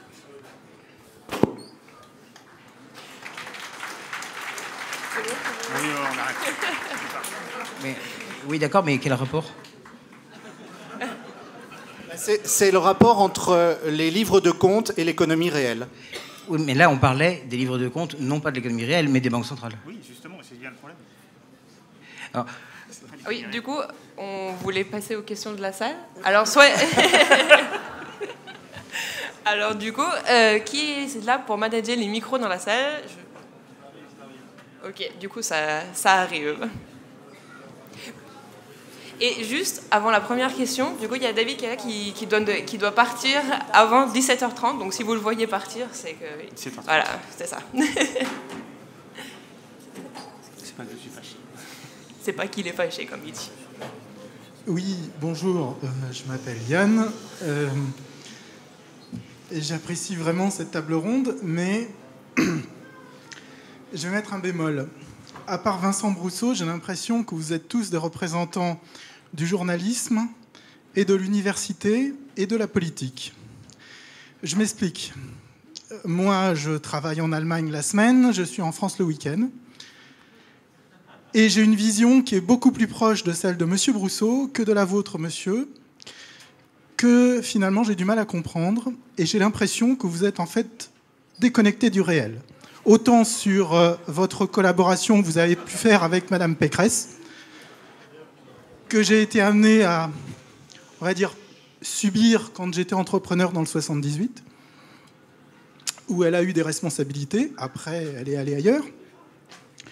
Mais par rapport à ce qui se passe en Allemagne et par rapport à ce qui se passe en Europe, je crois que c'est aussi lié à une intervention qui a été faite ce matin par une Américaine qui a très bien résumé qui a dit qu'en fait, l'Allemagne, d'ailleurs comme le Japon, et là euh, Monsieur pourra certainement rebondir là-dessus, sont sous domination américaine depuis la fin de la Seconde Guerre mondiale.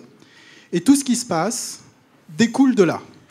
Notamment au point de vue historique, il y a effectivement une analyse qui est faite sur la famille et qui est très très pertinente et que je comprends très bien, mais il y a aussi une analyse sur bah, les lendemains des guerres, où euh, l'Allemagne s'est retrouvée par deux fois avec un instrument euh, productif confisqué ou détruit et a dû reconstruire. Elle a reconstruit une première fois euh, sous Hitler, avec le résultat qu'on connaît. Elle a reconstruit une seconde fois au lendemain de la Seconde Guerre mondiale, où l'Europe, vainqueur, l'a dépouillée de tout son outil. Mais elle a bénéficié, au même titre que le Japon, pour sa reconstruction du marché américain, ouvert et si Volkswagen est aussi puissant maintenant, c'est parce que les Américains l'ont bien voulu. Et maintenant que l'Allemagne est une menace pour une certaine partie des États-Unis, qui voit dans la domination des entreprises germaniques et des entreprises, on va dire, européennes euh, plus généralement ou euh, chinoises, une menace, eh bien on actionne en fait euh, un petit scandale, le Dieselgate, mais ça pourrait être parfaitement autre chose pour les remettre à leur place. Et l'élite allemande, en fait, sait très bien qu'elle est sous domination. Et maintenant, il y a un nouveau monde qui s'ouvre, mais qui est beaucoup plus dépendant de ce qui se passe aux États-Unis, de ce qui se passe en Europe, effectivement.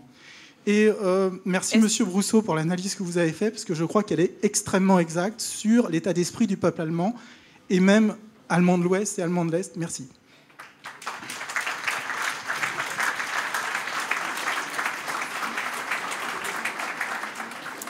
Je, vais, juste répondre, euh, cher monsieur, je crois qu'il est un peu vain de, de dire à, des interlocuteurs que vous êtes déconnectés du réel. On est, moi, je me réjouis. Je trouve que jusqu'à maintenant, le débat a été mené euh, de manière exemplaire, avec un vrai esprit de liberté. C'est normal qu'il y ait des opinions diverses qui s'expriment, et c'est bien. Et il ne faudrait pas que nous devenions comme les gens que nous combattons, c'est-à-dire avec une pensée unique.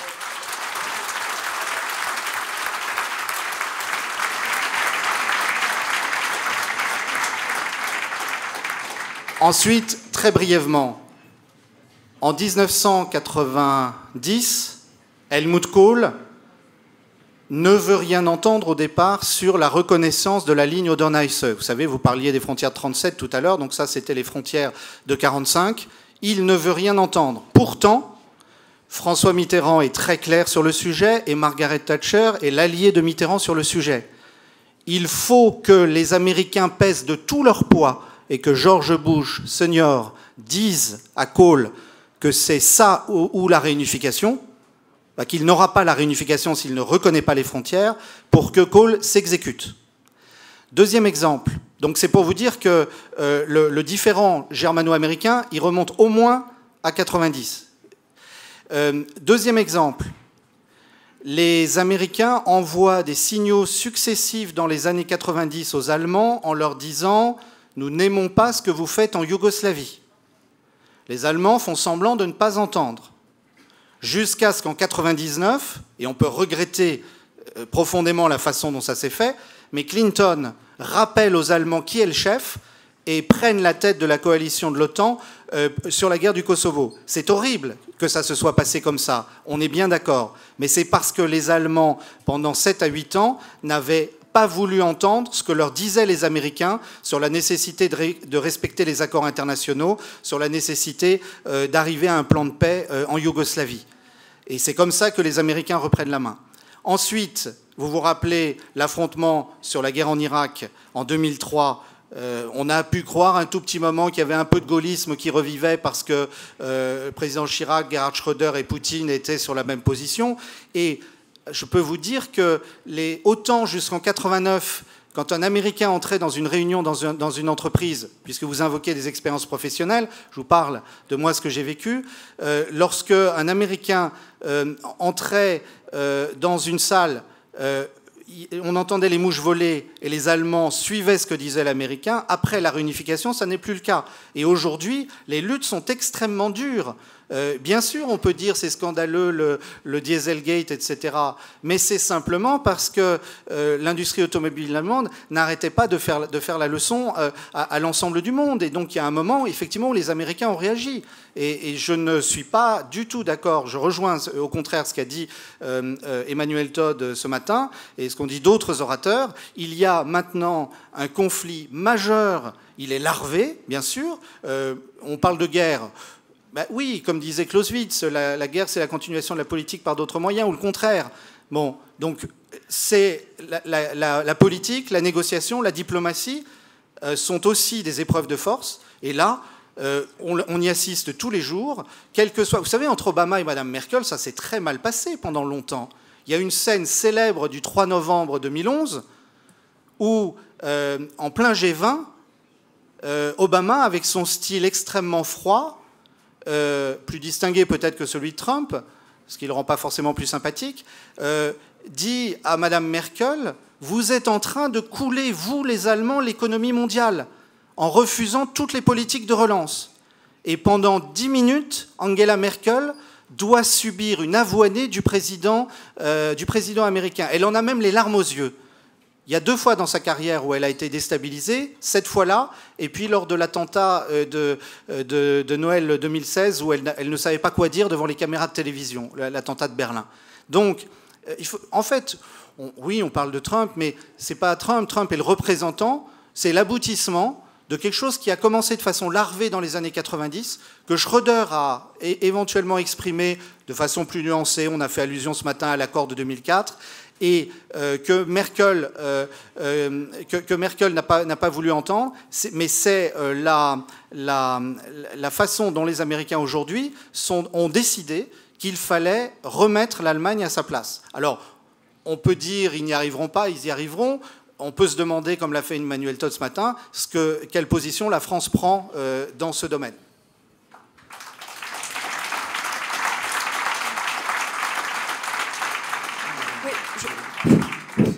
Je voulais juste euh, rajouter quelque chose euh, par rapport à ce qui vient d'être dit. Moi, je suis d'accord. Je, peux vous dire, par exemple, que le, Trésor américain a commencé à, signaler euh, le caractère délirant des excédents allemands depuis 2013 et que les États-Unis ont placé l'Allemagne sur une liste de pays à, surveiller en raison de ces excédents excessifs. C'était le seul pays européen aux côtés de quatre pays asiatiques pour ces excédents énormes. Donc euh, je, ne pense pas. si, l'Allemagne était sous domination américaine, ça fait un moment que les Américains l'auraient remise, euh, remise à l'endroit. Mais en, tout état de cause, les appels américains pour euh, relancer la consommation intérieure allemande, pour relancer l'investissement, pour arrêter d'accumuler des excédents commerciaux, pour l'instant sont restés lettres mortes. Voilà. Donc pour un pays dominé par les États-Unis, je sais pas trop. Et, et et, le fait que Trump soit en permanence en train d'y revenir, d'y revenir, d'y revenir, montre bien qu'il a vu le problème. Simplement, il le dit de manière un peu, plus, un, peu, un peu plus dure que ses prédécesseurs, mais il a vu le problème. Les excédents chinois et les excédents allemands posent problème aux États-Unis.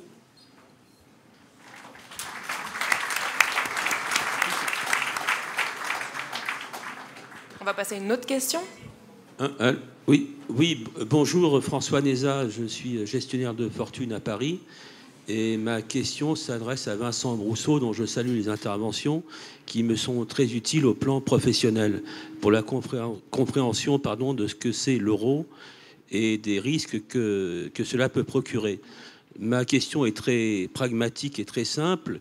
Quel serait le sort des dépôts des déposants français qui auraient versé de l'argent en Allemagne, par exemple, ou au Luxembourg, en cas de sortie de la zone euro Seraient-ils convertis dans la nouvelle devise luxembourgeoise ou allemande ou serait-il converti en francs? Voilà, ma question est, la suivante.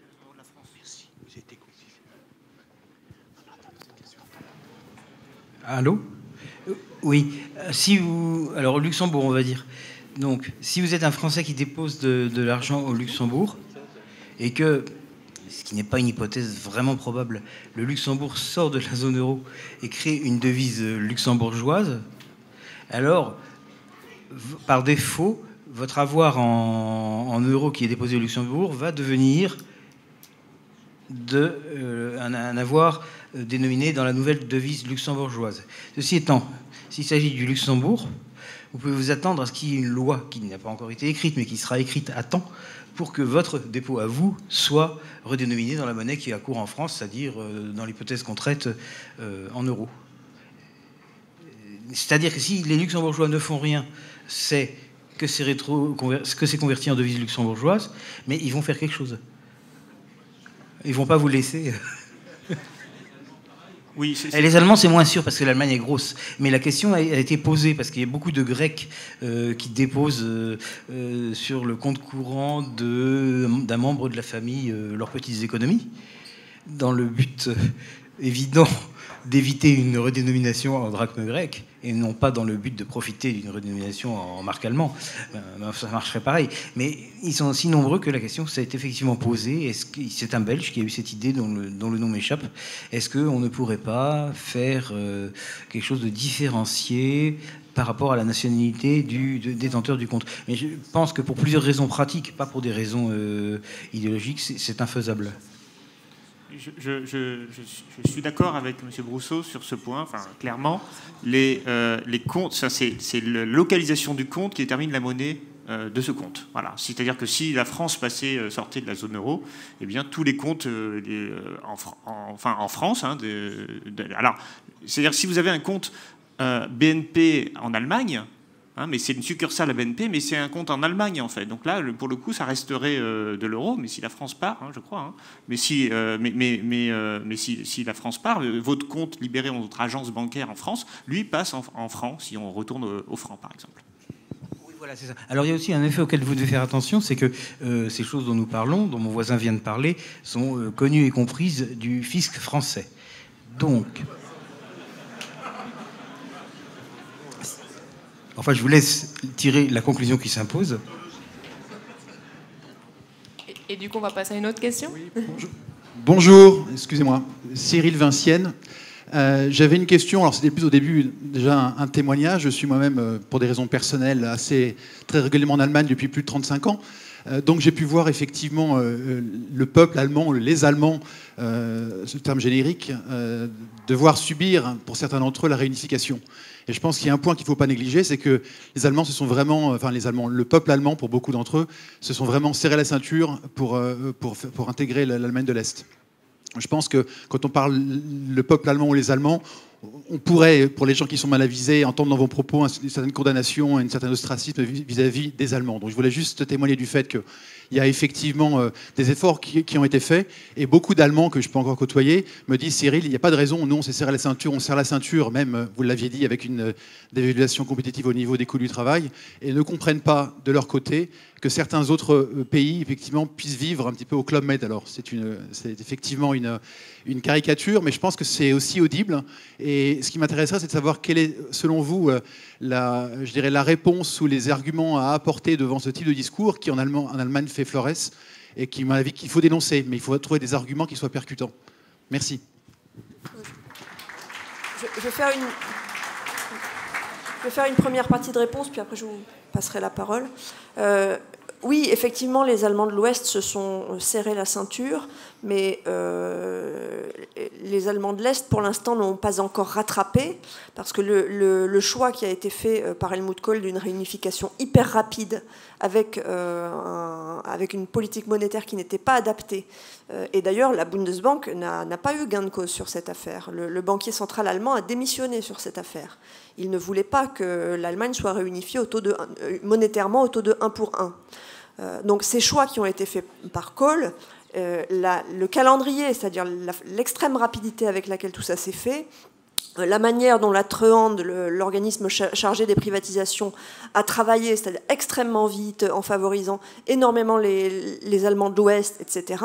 Tous ces choix politiques qui ont été faits euh, sont aussi la, conséquence du fait que ben, la réunification n'est pas si bien achevée que ça, euh, que l'économie est-allemande a été absorbée au lieu qu'on lui donne un petit temps d'adaptation, que ces industries ont été détruites, etc. etc. Donc il y a, y a il y a eu des choix euh, allemands euh, euh, au, départ de, cette réunification, des choix qui ont été ceux d'une relative brutalité, de pas de transition, euh, d'une absorption de la RDA, en fait, parce qu'il n'y a pas eu, par exemple, ce qu'il aurait pu se produire, l'écriture d'une nouvelle constitution qui soit adoptée par tous. Non, non, c'est la constitution de la RFA qui a été, euh, qui a été plaquée sur, euh, sur la RDA, etc. Les, élites est-allemandes ont été mises au rencard, etc., etc.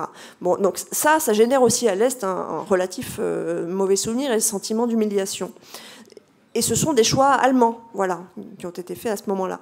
Euh, par ailleurs, euh, quant au fait de se serrer la ceinture, ben, certainement, ils se sont serrés la ceinture, ont fait des efforts, etc. C'était une opération énorme. Mais il faut savoir que la France, à ce moment-là, et les autres pays du SME, euh, en acceptant de demeurer dans le SME alors que la Bundesbank faisait monter ses taux à ce moment-là, et comme la France ne voulait pas décrocher le, franc du marque, alors que la, Bundesbank menait une politique spécifique parce qu'il fallait, fallait faire cette, cette, réunification, la France est restée collée aux marques et on l'a payé très cher en fait, en termes de chômage, euh, en, termes de crise économique. Et tous les pays qui sont restés accrochés aux, aux marques à ce moment-là ont payé très cher la réunification allemande. Voilà.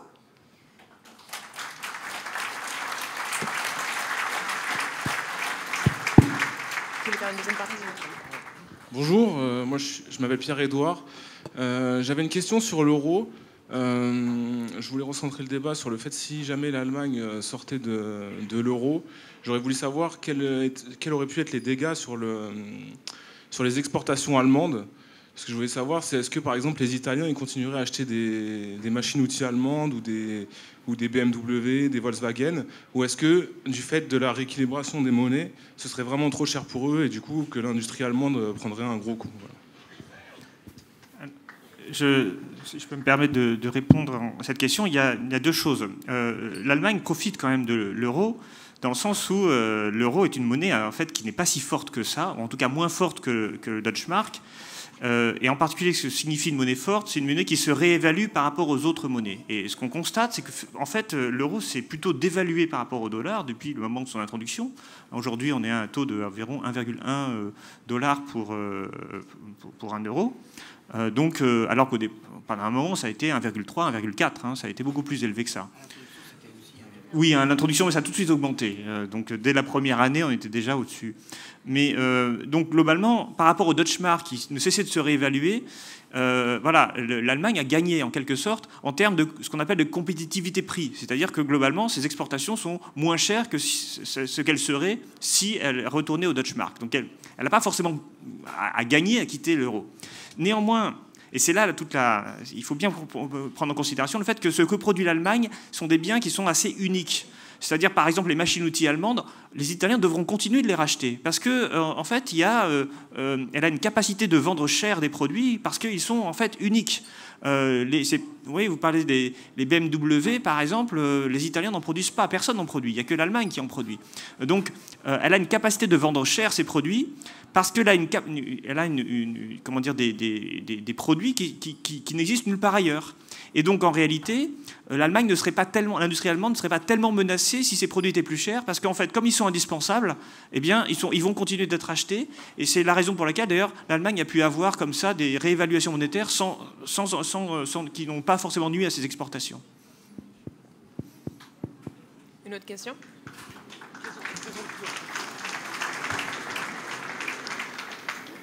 Oui, bonjour à tous. Moi, j'ai une question très simple. C'est qu'il y a d'un côté un certain nombre d'économistes qui euh, établissent que la fin de l'euro est inéluctable, et de l'autre côté, des institutions et des politiques qui euh, s'acharnent à faire de cette monnaie une monnaie qui continue à vivre. Et je voulais avoir non pas votre vœu, mais quel est votre pronostic sur euh, cet antagonisme entre une monnaie qui euh, court à sa perte et d'un autre côté des institutions qui veulent absolument la maintenir. Je, vais commencer la, réponse. Euh, je laisserai mes collègues après euh, compléter. vous avez tout à fait raison, c'est l'un des problèmes auxquels, auxquels nous sommes confrontés. Et j'ajouterai une dimension. Il y a une obstination spécifiquement française à maintenir et là on parle des hauts fonctionnaires français, à maintenir l'euro alors même que euh, la réalité euh, économique et euh, les diagnostics souvent justes, enfin tout ce qu'on a dit à la table prouve qu'il peut y avoir une pensée économique qui ne soit pas idéologique, et il y a beaucoup d'économistes réalistes qui, savent que l'euro, sur le papier, doit éclater inéluctablement on peut analyser le, phénomène Macron finalement comme une espèce de, volonté à tout prix de survie des milieux dirigeants français, de survie de l'euro, les milieux dirigeants français ayant, je ne tombe pas du tout dans le complotisme, mais disons ayant ayant fait en sorte que ne puisse émerger de l'élection présidentielle qu'un candidat qui consoliderait absolument le système. Et comme euh, François Fillon euh, n'arrivait pas à se, dépêtrer de ses juges, c'est Emmanuel Macron qui en a profité. Il se trouve qu'en plus, c'était euh, l'enfant modèle de l'inspection des finances françaises et qu'il apparaissait comme celui qui allait, qui allait séduire Berlin en fait, vous voyez bien dans l'incapacité de l'Allemagne à répondre à, Macron sur son plan, euh, que euh, le système est à bout de souffle. Mais tant que euh, les Français, les, dirigeants français s'obstineront, le système peut tenir. C'est ça qui est absolument dramatique. Et il, faut, insister dessus parce que, je vais vous dire, moi, le scénario de cauchemar qu'on peut imaginer. Demain, en S, euh, Angela Merkel subit à nouveau une défaite, son parti euh, euh, fait un très mauvais score, le SPD est très faible. c'est pas seulement que l'AFD serait forte, c'est que voilà, la, coalition au pouvoir n'a plus d'assises dans l'un des lenders. Je ne vois pas comment Angela Merkel peut attendre au-delà du mois de décembre du congrès de la CDU pour annoncer le moment où elle va partir. Évidemment, c'est concéder une défaite. Euh, ça ne veut pas dire qu'elle partirait tout de suite, mais elle serait obligée d'annoncer quand elle va partir. elle a un scénario. Ce scénario, euh, c'est euh, d'annoncer qu'elle prend la, la, tête de la liste CDU-CSU pour les élections européennes. Ce qui veut dire que, automatiquement, on ne peut pas imaginer autre chose que de la voir présidente de la Commission européenne euh, à l'été prochain. Et à ce moment-là, vous imaginez qui devient chancelier. Il y en a un seul qui peut faire l'unanimité, c'est Wolfgang Schäuble. Alors, Schäuble est, sans doute plus pragmatique que sa réputation, puis il serait chancelier, un chancelier de transition pour. Euh, il, est, fatigué physiquement, mais pour les, les, deux ans et demi ou trois ans qui restent de mandat. Mais en revanche, il y a un truc dont vous pouvez être sûr, c'est qu'il y aura des hurrahs de joie euh, à l'Élysée, à Matignon, chez le maire et autres. On se dira enfin, et en fait, le piège se sera définitivement refermé. Et, et, on sera dans un scénario cauchemardesque. Je ne sais pas si ça va se passer, je le soumets à votre sagacité, et peut-être faudrait-il en faire un scénario fiction euh, dans des médias euh, pour obliger les gens à, réfléchir sur ce que ça signifierait. Nos élites euh, crieraient de joie, c'est-à-dire qu'elles crieraient de joie pour l'enterrement de la France.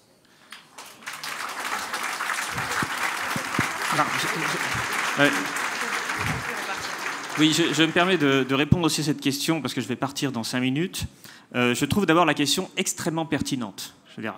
Est-ce que l'euro qui, vous avez tout à fait raison, euh, tous les économistes disent que c'est un truc hyper mal fichu euh, qui euh, ne peut pas fonctionner et qui pourtant est là depuis 99 et sans doute pourrait continuer plus tard à rester. Et la question c'est combien de temps peut avoir une institution dysfonctionnelle perdurer? Ben, En fait, malheureusement dans l'histoire, on peut avoir des institutions dysfonctionnelles qui perdurent très très très longtemps. Et alors dans le livre que nous avons coécrit avec Aurélie Delhomme, La fin de l'Union européenne, nous, faisons une analyse de, finalement, de la faiblesse euh, des institutions européennes comme un ensemble de règles. Alors pourquoi? Alors on le voit là aujourd'hui dans le, combat, la guerre entre euh, la Commission européenne, Moscovici en tête, et le gouvernement italien actuel. concrètement, la Commission européenne ne peut pas euh, obliger le gouvernement italien euh, à changer son budget. Si le gouvernement italien continue de vouloir affirmer son budget, et eh bien en fait, au bout d'un moment, la Commission européenne va être un peu. Euh, introduire des amendes, etc., d'après le traité, mais en réalité, la chance que l'Italie paye les amendes sont en là aussi extrêmement faibles. De la même façon avec la Hongrie ou la Pologne, on n'arrive pas à, changer le système judiciaire en Hongrie et en Pologne, et les institutions européennes, c'est un peu l'analyse que nous faisions, sont non, non, c'est pas un empire au sens où il n'y a pas de pouvoir de police militaire, même un système judiciaire européen digne de ce nom qui imposerait au gouvernement d'appliquer les, règles européennes. En revanche, nous faisons aussi une analyse dans le livre qu'il y a quand même deux institutions enfin, extrêmement puissantes, c'est le marché unique et l'euro. Parce que, justement, ils sont gérés... Alors le marché unique est très puissant parce qu'il est en fait géré par le droit national, euh, et donc, euh, il est impossible d'en s'en écarter sans hein, les décisions de la Cour de justice de l'Union européenne s'imposent via le droit national qui reconnaît la Cour de justice de l'Union européenne comme étant une instance supérieure. Et donc, toutes les décisions de la Cour de justice de l'Union européenne eh sont appliquées, en particulier sur le marché unique. Et, euh, l'euro, puisqu'il est contrôlé finalement de main de fer par la Banque centrale européenne, elle aussi de manière totalement indépendante. Et donc, si, si je continue le raisonnement, eh bien, il est possible que l'Union européenne disparaisse en tant qu'institution euh, de discussion parce que plus personne respecte les règles, concrètement, ça pourrait arriver, et en même temps que l'euro, lui, subsiste. Et ça, c'est déjà arrivé dans l'histoire, qu'une monnaie subsiste à un empire qui s'est écroulé. C'est des choses possibles. Et euh, bien sûr, bah, ça serait évidemment pas tolérable. Il faudrait euh, retrouver des monnaies nationales, mais euh, parfois, voilà, dans l'histoire, il y a des aberrations comme ça qui peuvent exister. Donc j'ai envie de dire que la monnaie est plus solide que l'Union européenne. avant, Bonjour. Attendez, j'allais dire un truc. Vous m'autorisez à dire un truc? Euh, concernant les pronostics à court terme, alors moi j'avais fait des pronostics sur la Grèce et je me suis complètement plantée. Je me suis dit un pays qui souffre autant, qui souffre autant, parce que j'ai suivi ça euh, vraiment au jour le jour et j'ai trouvé ça incroyable, insensé ce qu'on leur a fait. Et je me suis dit un pays qui souffre autant ne, ne, pourra pas euh, rester dans l'euro, c'est inhumain. Bah, ils sont restés. Donc voilà, donc comme quoi tout peut arriver. Et après ça, après qu'ils sont décidés de rester, ils se sont tout fait prendre. Les équipements publics, euh, la souveraineté budgétaire, tout y est passé. Oui, du coup, on dit au revoir à David Kella.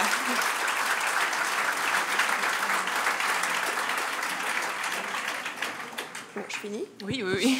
Donc, euh, donc, du coup, je me suis trompée sur la Grèce. Toutefois, concernant le cas de l'Italie, euh, qui est quand même un gros morceau, j'observe que depuis le début, euh, ils prennent quand même un certain nombre de dispositions qui laissent entendre qu'ils sont quand même un peu en train d'y songer. Euh, je pense notamment au fait que Savona, l'économiste eurosceptique qui devait être euh, nommé à l'économie, euh, n'a pas été nommé à l'économie, mais ils ne l'ont pas mis au rencard, il est aux affaires européennes. Et il faut savoir aussi qu'ils ont placé, les Italiens, deux économistes notoirement anti-euro à la tête des commissions finances du Sénat et de l'Assemblée nationale. Des gens qui sont connus, hein, qui ont écrit des livres sur la sortie de l'euro, etc. Donc je, je- pense qu'ils n'ont pas tellement, eux, l'intention de se laisser prendre au dépourvu. Voilà. Bonjour.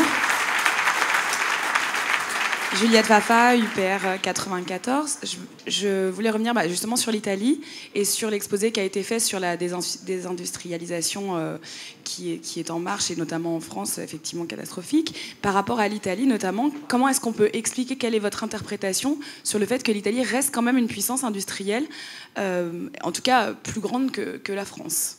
Merci.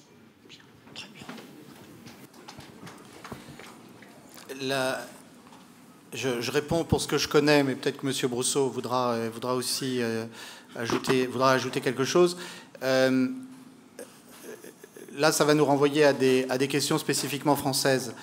En même temps, l'Italie, comme l'Allemagne, a un tissu très, très dense, en particulier dans le Piémont et en Lombardie, d'entreprises de tailles intermédiaires. C'est souvent fondé sur un capitalisme familial. Et euh, c'est une, une des forces, la capacité de ces, euh, de ces entreprises à se reconvertir dans les 10, 15, 20 dernières années a été absolument remarquable. Euh, ça nous pose des questions, puisqu'effectivement, non seulement il faut nous interroger sur les élites françaises, mais aussi sur certains fondamentaux de notre modèle. Je n'ai pas de réponse, et il y a des économistes qui pourraient euh, en parler à ma place. Pourquoi est-ce que nous n'arrivons pas, nous, à avoir des entreprises de taille intermédiaire euh, en nombre suffisant comparé à l'Allemagne ou à l'Italie? Et ça, ça ne dépend pas de l'euro. Ce sont des questions euh, qui sont, qui sont bien, bien antérieures. Monsieur Euh, non, je j'ai rien à rajouter. Du coup, on va dire, Moi non plus, j'ai rien à rajouter. Moi, j'ai une question, UPR euh, 06. Euh, vous avez parlé, notamment ce matin avec euh, Monsieur Todd, du fait que l'Allemagne, en fait, euh, euh, soit euh, une euh, puissance dominante et dans les, la décision, dans les décisions euh, parlementaires et dans les euh, règles imposées. Mais moi, à mon échelle, je ne peux pas voir et je ne sais pas comment euh, cela se passe. Et en fait, j'aimerais une intervention de un peu tout le monde pour euh, que des personnes donnent son avis sur des exemples précis de comment exactement, dans les décisions, euh, l'Allemagne peut ainsi être dominante dans les décisions. Voilà. Elle est, dominante d'abord dans le, dans le rapport d'État-État, parce qu'en réalité, ben, ce qu'on- voit, c'est qu'aucun chef d'État français ne, ne s'oppose jamais à Mme Merkel, jamais. Euh, par exemple, quand François Hollande était allé négocier le soi-disant pacte de croissance, euh, euh, et puis qu'il était censé... Ah oui, il y avait l'histoire du pacte de croissance qui était pour un montant dérisoire, et puis il y avait de- derrière sa promesse de ne pas ratifier le traité Mercosur. Bah, il est revenu en ayant ratifié le traité Mercosur, par exemple. Voilà, des choses comme ça. Emmanuel Macron qui fait relire son discours de la Sorbonne sur la souveraineté européenne à Madame Merkel avant de le prononcer. le, le- le- vice-chancelier euh, allemand Sigmar Gabriel, qui vient assister au Conseil des ministres de rentrée en août, en août 2017 et qui se fait euh, présenter les ordonnances euh, sur le travail avant qu'elles soient rendues officiellement publiques le lendemain. Tout un tas de choses comme ça. Voilà. Euh, ce qui vient de vous être raconté est, tout à fait exact et vérifiable. Euh, on a tous les, moyens de vérifier ces faits. Il y, a deux, choses, deux façons de répondre à votre question. Euh, euh, les, Allemands sont très forts aussi au Parlement européen, à la Commission européenne.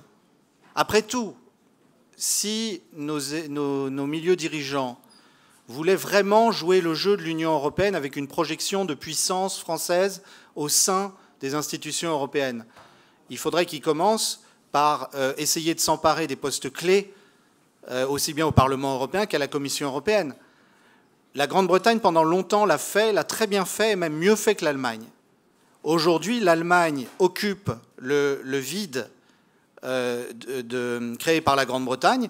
Et Macron, au lieu d'insulter les Britanniques, il ferait mieux d'envoyer des gens à Bruxelles pour créer un rééquilibrage avec, avec l'Allemagne.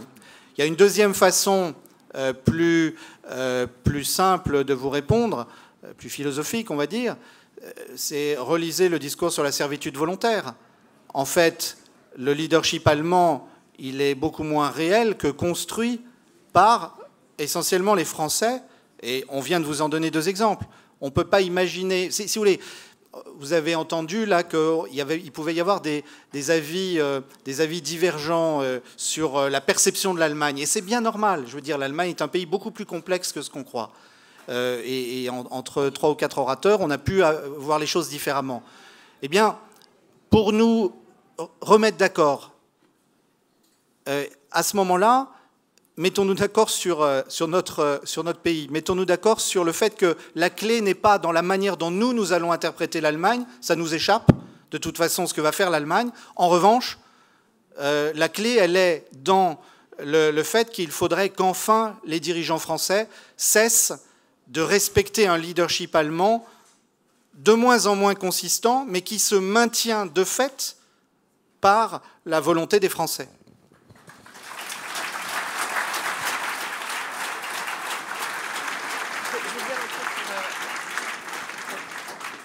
Je vais dire un, peu, un truc un peu horrible. Je vais vous inviter à aller lire une note du blog de Jean Quatremer. Il a écrit euh, un certain nombre de papiers euh, sur la domination allemande dans les institutions euh, communautaires, et notamment un récemment où il a dressé la liste exacte des postes qui étaient occupés par des Allemands au sein des institutions européennes, et c'est vrai que c'est très impressionnant.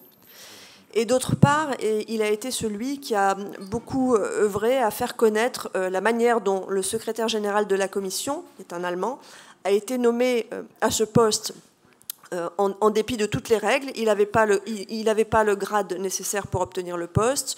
Euh, les commissaires n'étaient pas au courant, etc., etc. Mais c'est un proche de Merkel. Voilà. Donc si vous voulez aller voir sur son blog euh, cette affaire de secrétariat général de la Commission et cette affaire de domination allemande dans les institutions communautaires, c'est bien expliqué par lui et c'est bah, très parlant.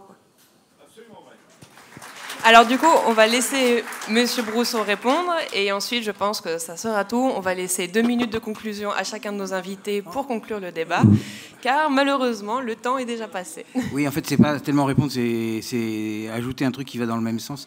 Euh, donc, quand j'étais à la BCE, j'y suis resté longtemps, comme vous le savez, et 15 ans, en 15 ans, j'ai pu j'ai eu le temps de, de vérifier certaines impressions. Donc, les postes qui sont importants à la BCE, sont statistiquement attribués à des gens dont la nationalité est allemande. Au début, on ne se rend pas compte parce que comme l'Allemagne est aussi le pays le plus peuplé, bon, bah, ça donne l'impression que comme ils sont plus nombreux, ben, ils ont plus de postes intéressants, d'accord. Mais au bout d'un moment, même euh, la différence de population n'explique pas. Donc il est très clair qu'il y a une stratégie concertée euh, des Allemands pour acquérir le pouvoir dans les zones intéressantes de la BCE, et il y a même un deuxième niveau de réseau, c'est-à-dire en plus de la nationalité, il y a le niveau de réseau banque centrale. C'est-à-dire que la Bundesbank elle-même essaie de placer, non, non pas en tant que Allemagne, mais en tant qu'elle-même, cette institution essaie de piquer euh, les bonnes places. Comme elle est évidemment constituée d'Allemands, ça renforce l'effet. et au total, c'est tellement clair que le, les ressources humaines ont refusé euh, une demande qu'on leur faisait euh, de donner des statistiques euh, de bandes de salaire croisées avec les nationalités des gens. Ça se voyait, c'était flagrant, donc on savait. Mais le fait de l'avoir vu noir sur blanc aurait été marrant, et non.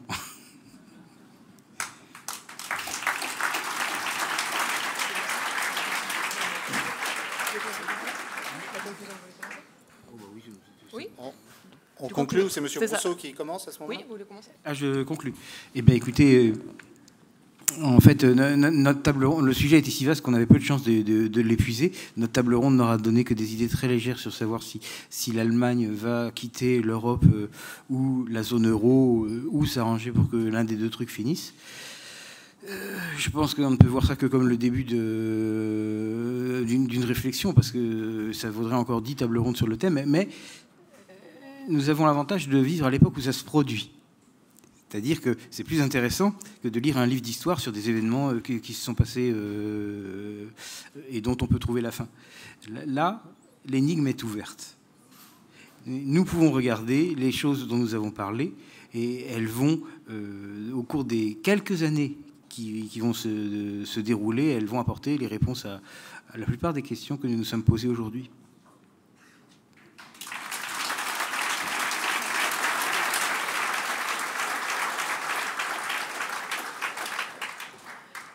Pour conclure, moi je voudrais dire que je pense que j'ai quand même un désaccord sur la méthode d'en finir avec tout ça et que je ne suis pas très convaincue par l'idée du Frexit en réalité. Euh, pour plusieurs raisons. D'abord parce que je pense que la France qui sort de l'Union européenne, de facto, c'est l'autodestruction euh, immédiate de l'Union européenne. Donc on ne va pas sortir de quelque chose qui n'existe plus. En plus, c'est vrai que la Grande-Bretagne l'a fait, elle a activé l'ar- l'article 50, mais voyez bien comment c'est chaotique, ça prend du temps. La Grande-Bretagne n'est pas dans l'euro. Que fait un pays qui est dans la zone euro pendant qu'il négocie sa sortie? Comment il finance sa dette? Aucune idée. Ça, me- paraît vraiment compliqué. Et la troisième chose, et peut-être la plus importante, c'est que la France, les élites françaises sont hyper responsables de tout ce qui est advenu. Euh, elles ont été à la manœuvre euh, quand, on voit, quand on dresse la liste, la longue liste de tout ce qu'a fait par exemple la commission de l'or, c'est lui qui a fait l'acte unique, il a préparé l'euro. Enfin, je ne vois pas comment on pourrait aujourd'hui disparaître en race campagne et laisser tout le monde avec ça. Quoi. Voilà. Moi, je serais plutôt pour une. Je, pense que c'est c'est pas quelque chose qui arrivera, hélas, mais je serais plutôt pour tenter de trouver une solution avec d'autres plutôt que de, de tourner les talons et s'en aller. Voilà.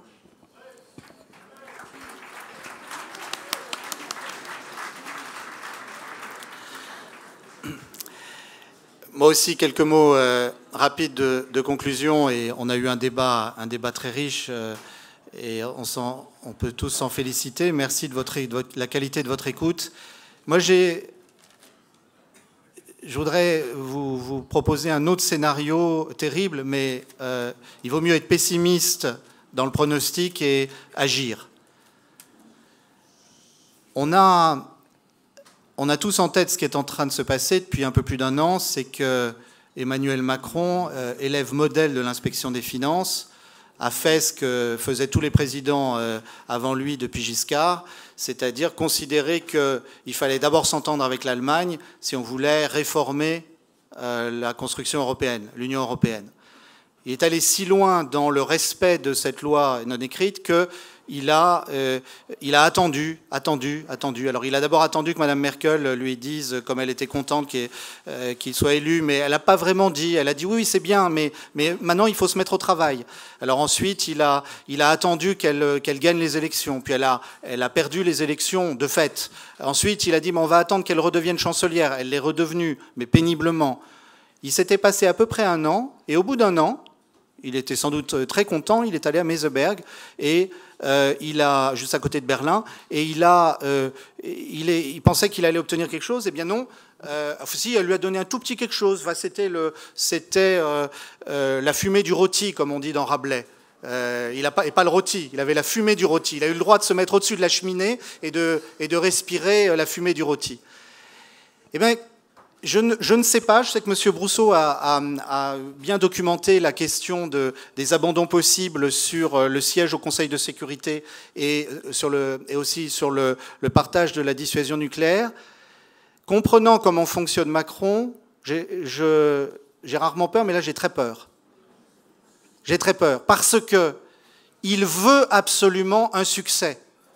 Il ne l'obtiendra pas sur l'euro. Il ne l'obtiendra pas, c'est pas possible. De toute façon, les Allemands sont inflexibles. Il faudrait que la France se réindustrialise. Et comme elle ne peut pas le faire avec l'euro, donc il n'obtiendra rien. Mais il veut un succès. Et comme en plus il est mal en point dans les sondages, il veut d'autant plus un succès. Et donc, je, crains, même si des interlocuteurs allemands me disent que c'est des vieilles lunes, que ça ne serait pas réaliste. Regardez la ressemblance avec ce qui s'est passé au moment de l'euro. Il y avait suffisamment d'interlocuteurs allemands au moment de Maastricht, suffisamment d'interlocuteurs allemands qui disaient, euh, qui disaient aux Français Mais non, vous voyez bien, on fait la réunification, c'est pas réaliste d'introduire l'euro. On, en reparlera plus tard. Et là, j'ai eu des interlocuteurs récemment à Berlin qui m'ont dit Mais non, mais c'est des vieux trucs, puis comment voulez-vous partager la dissuasion? Mais de même que les Français ont dit si, si, faites l'euro avec nous, faites l'euro avec nous. Euh, bon, très bien, on le fera à l'allemande. Eh bien, là, je crains beaucoup. Je crains beaucoup qu'Emmanuel Macron, pour avoir un succès, dise eh bien, on va avoir la politique étrangère de sécurité ensemble. Les Allemands vont dire très bien, mais faisons ça de manière raisonnable, réaliste. Remettons la Grande-Bretagne d'ailleurs dans le jeu grâce à ça. C'est la position majoritaire en ce moment à la CDO. Macron va dire non, non, c'est pas ça, c'est pas ça. On va, euh, la Grande-Bretagne, de toute façon, elle a son siège au Conseil de sécurité. Moi aussi, j'en ai un. Eh ben, je vous le donne ou je le partage. Bon. Et, puis, et puis la, dissuasion nucléaire. Il y a eu une réunion euh, la semaine dernière au ministère de la Défense sur le sujet. Et donc, je crois, et c'est euh, une demande que, que je me permets de vous faire, je crois qu'il faut que là-dessus, nous commencions dès maintenant, sur les réseaux sociaux, de différentes manières, Peut-être pas toujours d'ailleurs vous-même, euh, toujours sous l'étiquette UPR. Je crois qu'il faut que vous diversifiez. Il faut peut-être que nous créions des comptes sur les réseaux sociaux. Il faut que nous exigions l'information. Nous exigions le débat démocratique sur le sujet. Il faut que nous écrivions à nos parlementaires sur le sujet. Parce que ce qui est en train de se jouer, c'est soit l'abandon total de la souveraineté française, définitive, soit eh bien, un débat démocratique qui nous permettra d'inverser la tendance et qui peut-être, comme une vague, euh, permettra de tout retourner, y compris de trancher le nœud gordien dont nous avons vu aujourd'hui qu'il ne pouvait pas être démêlé par des moyens ordinaires. Merci.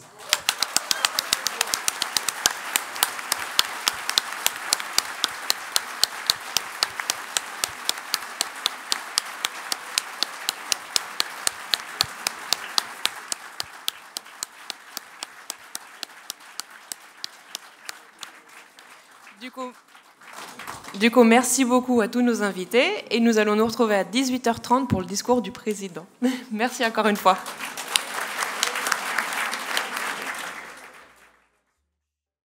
Retrouvez nos analyses, nos propositions, adhérez ou faites un don sur upr.fr. Retrouvez-nous aussi sur Facebook pour partager des idées et participer au direct. Twitter pour suivre les réactions de François Asselineau au jour le jour. YouTube pour ne rater aucune de nos vidéos. Pour nous aider à rétablir la démocratie, poussez-nous, abonnez-vous, partagez.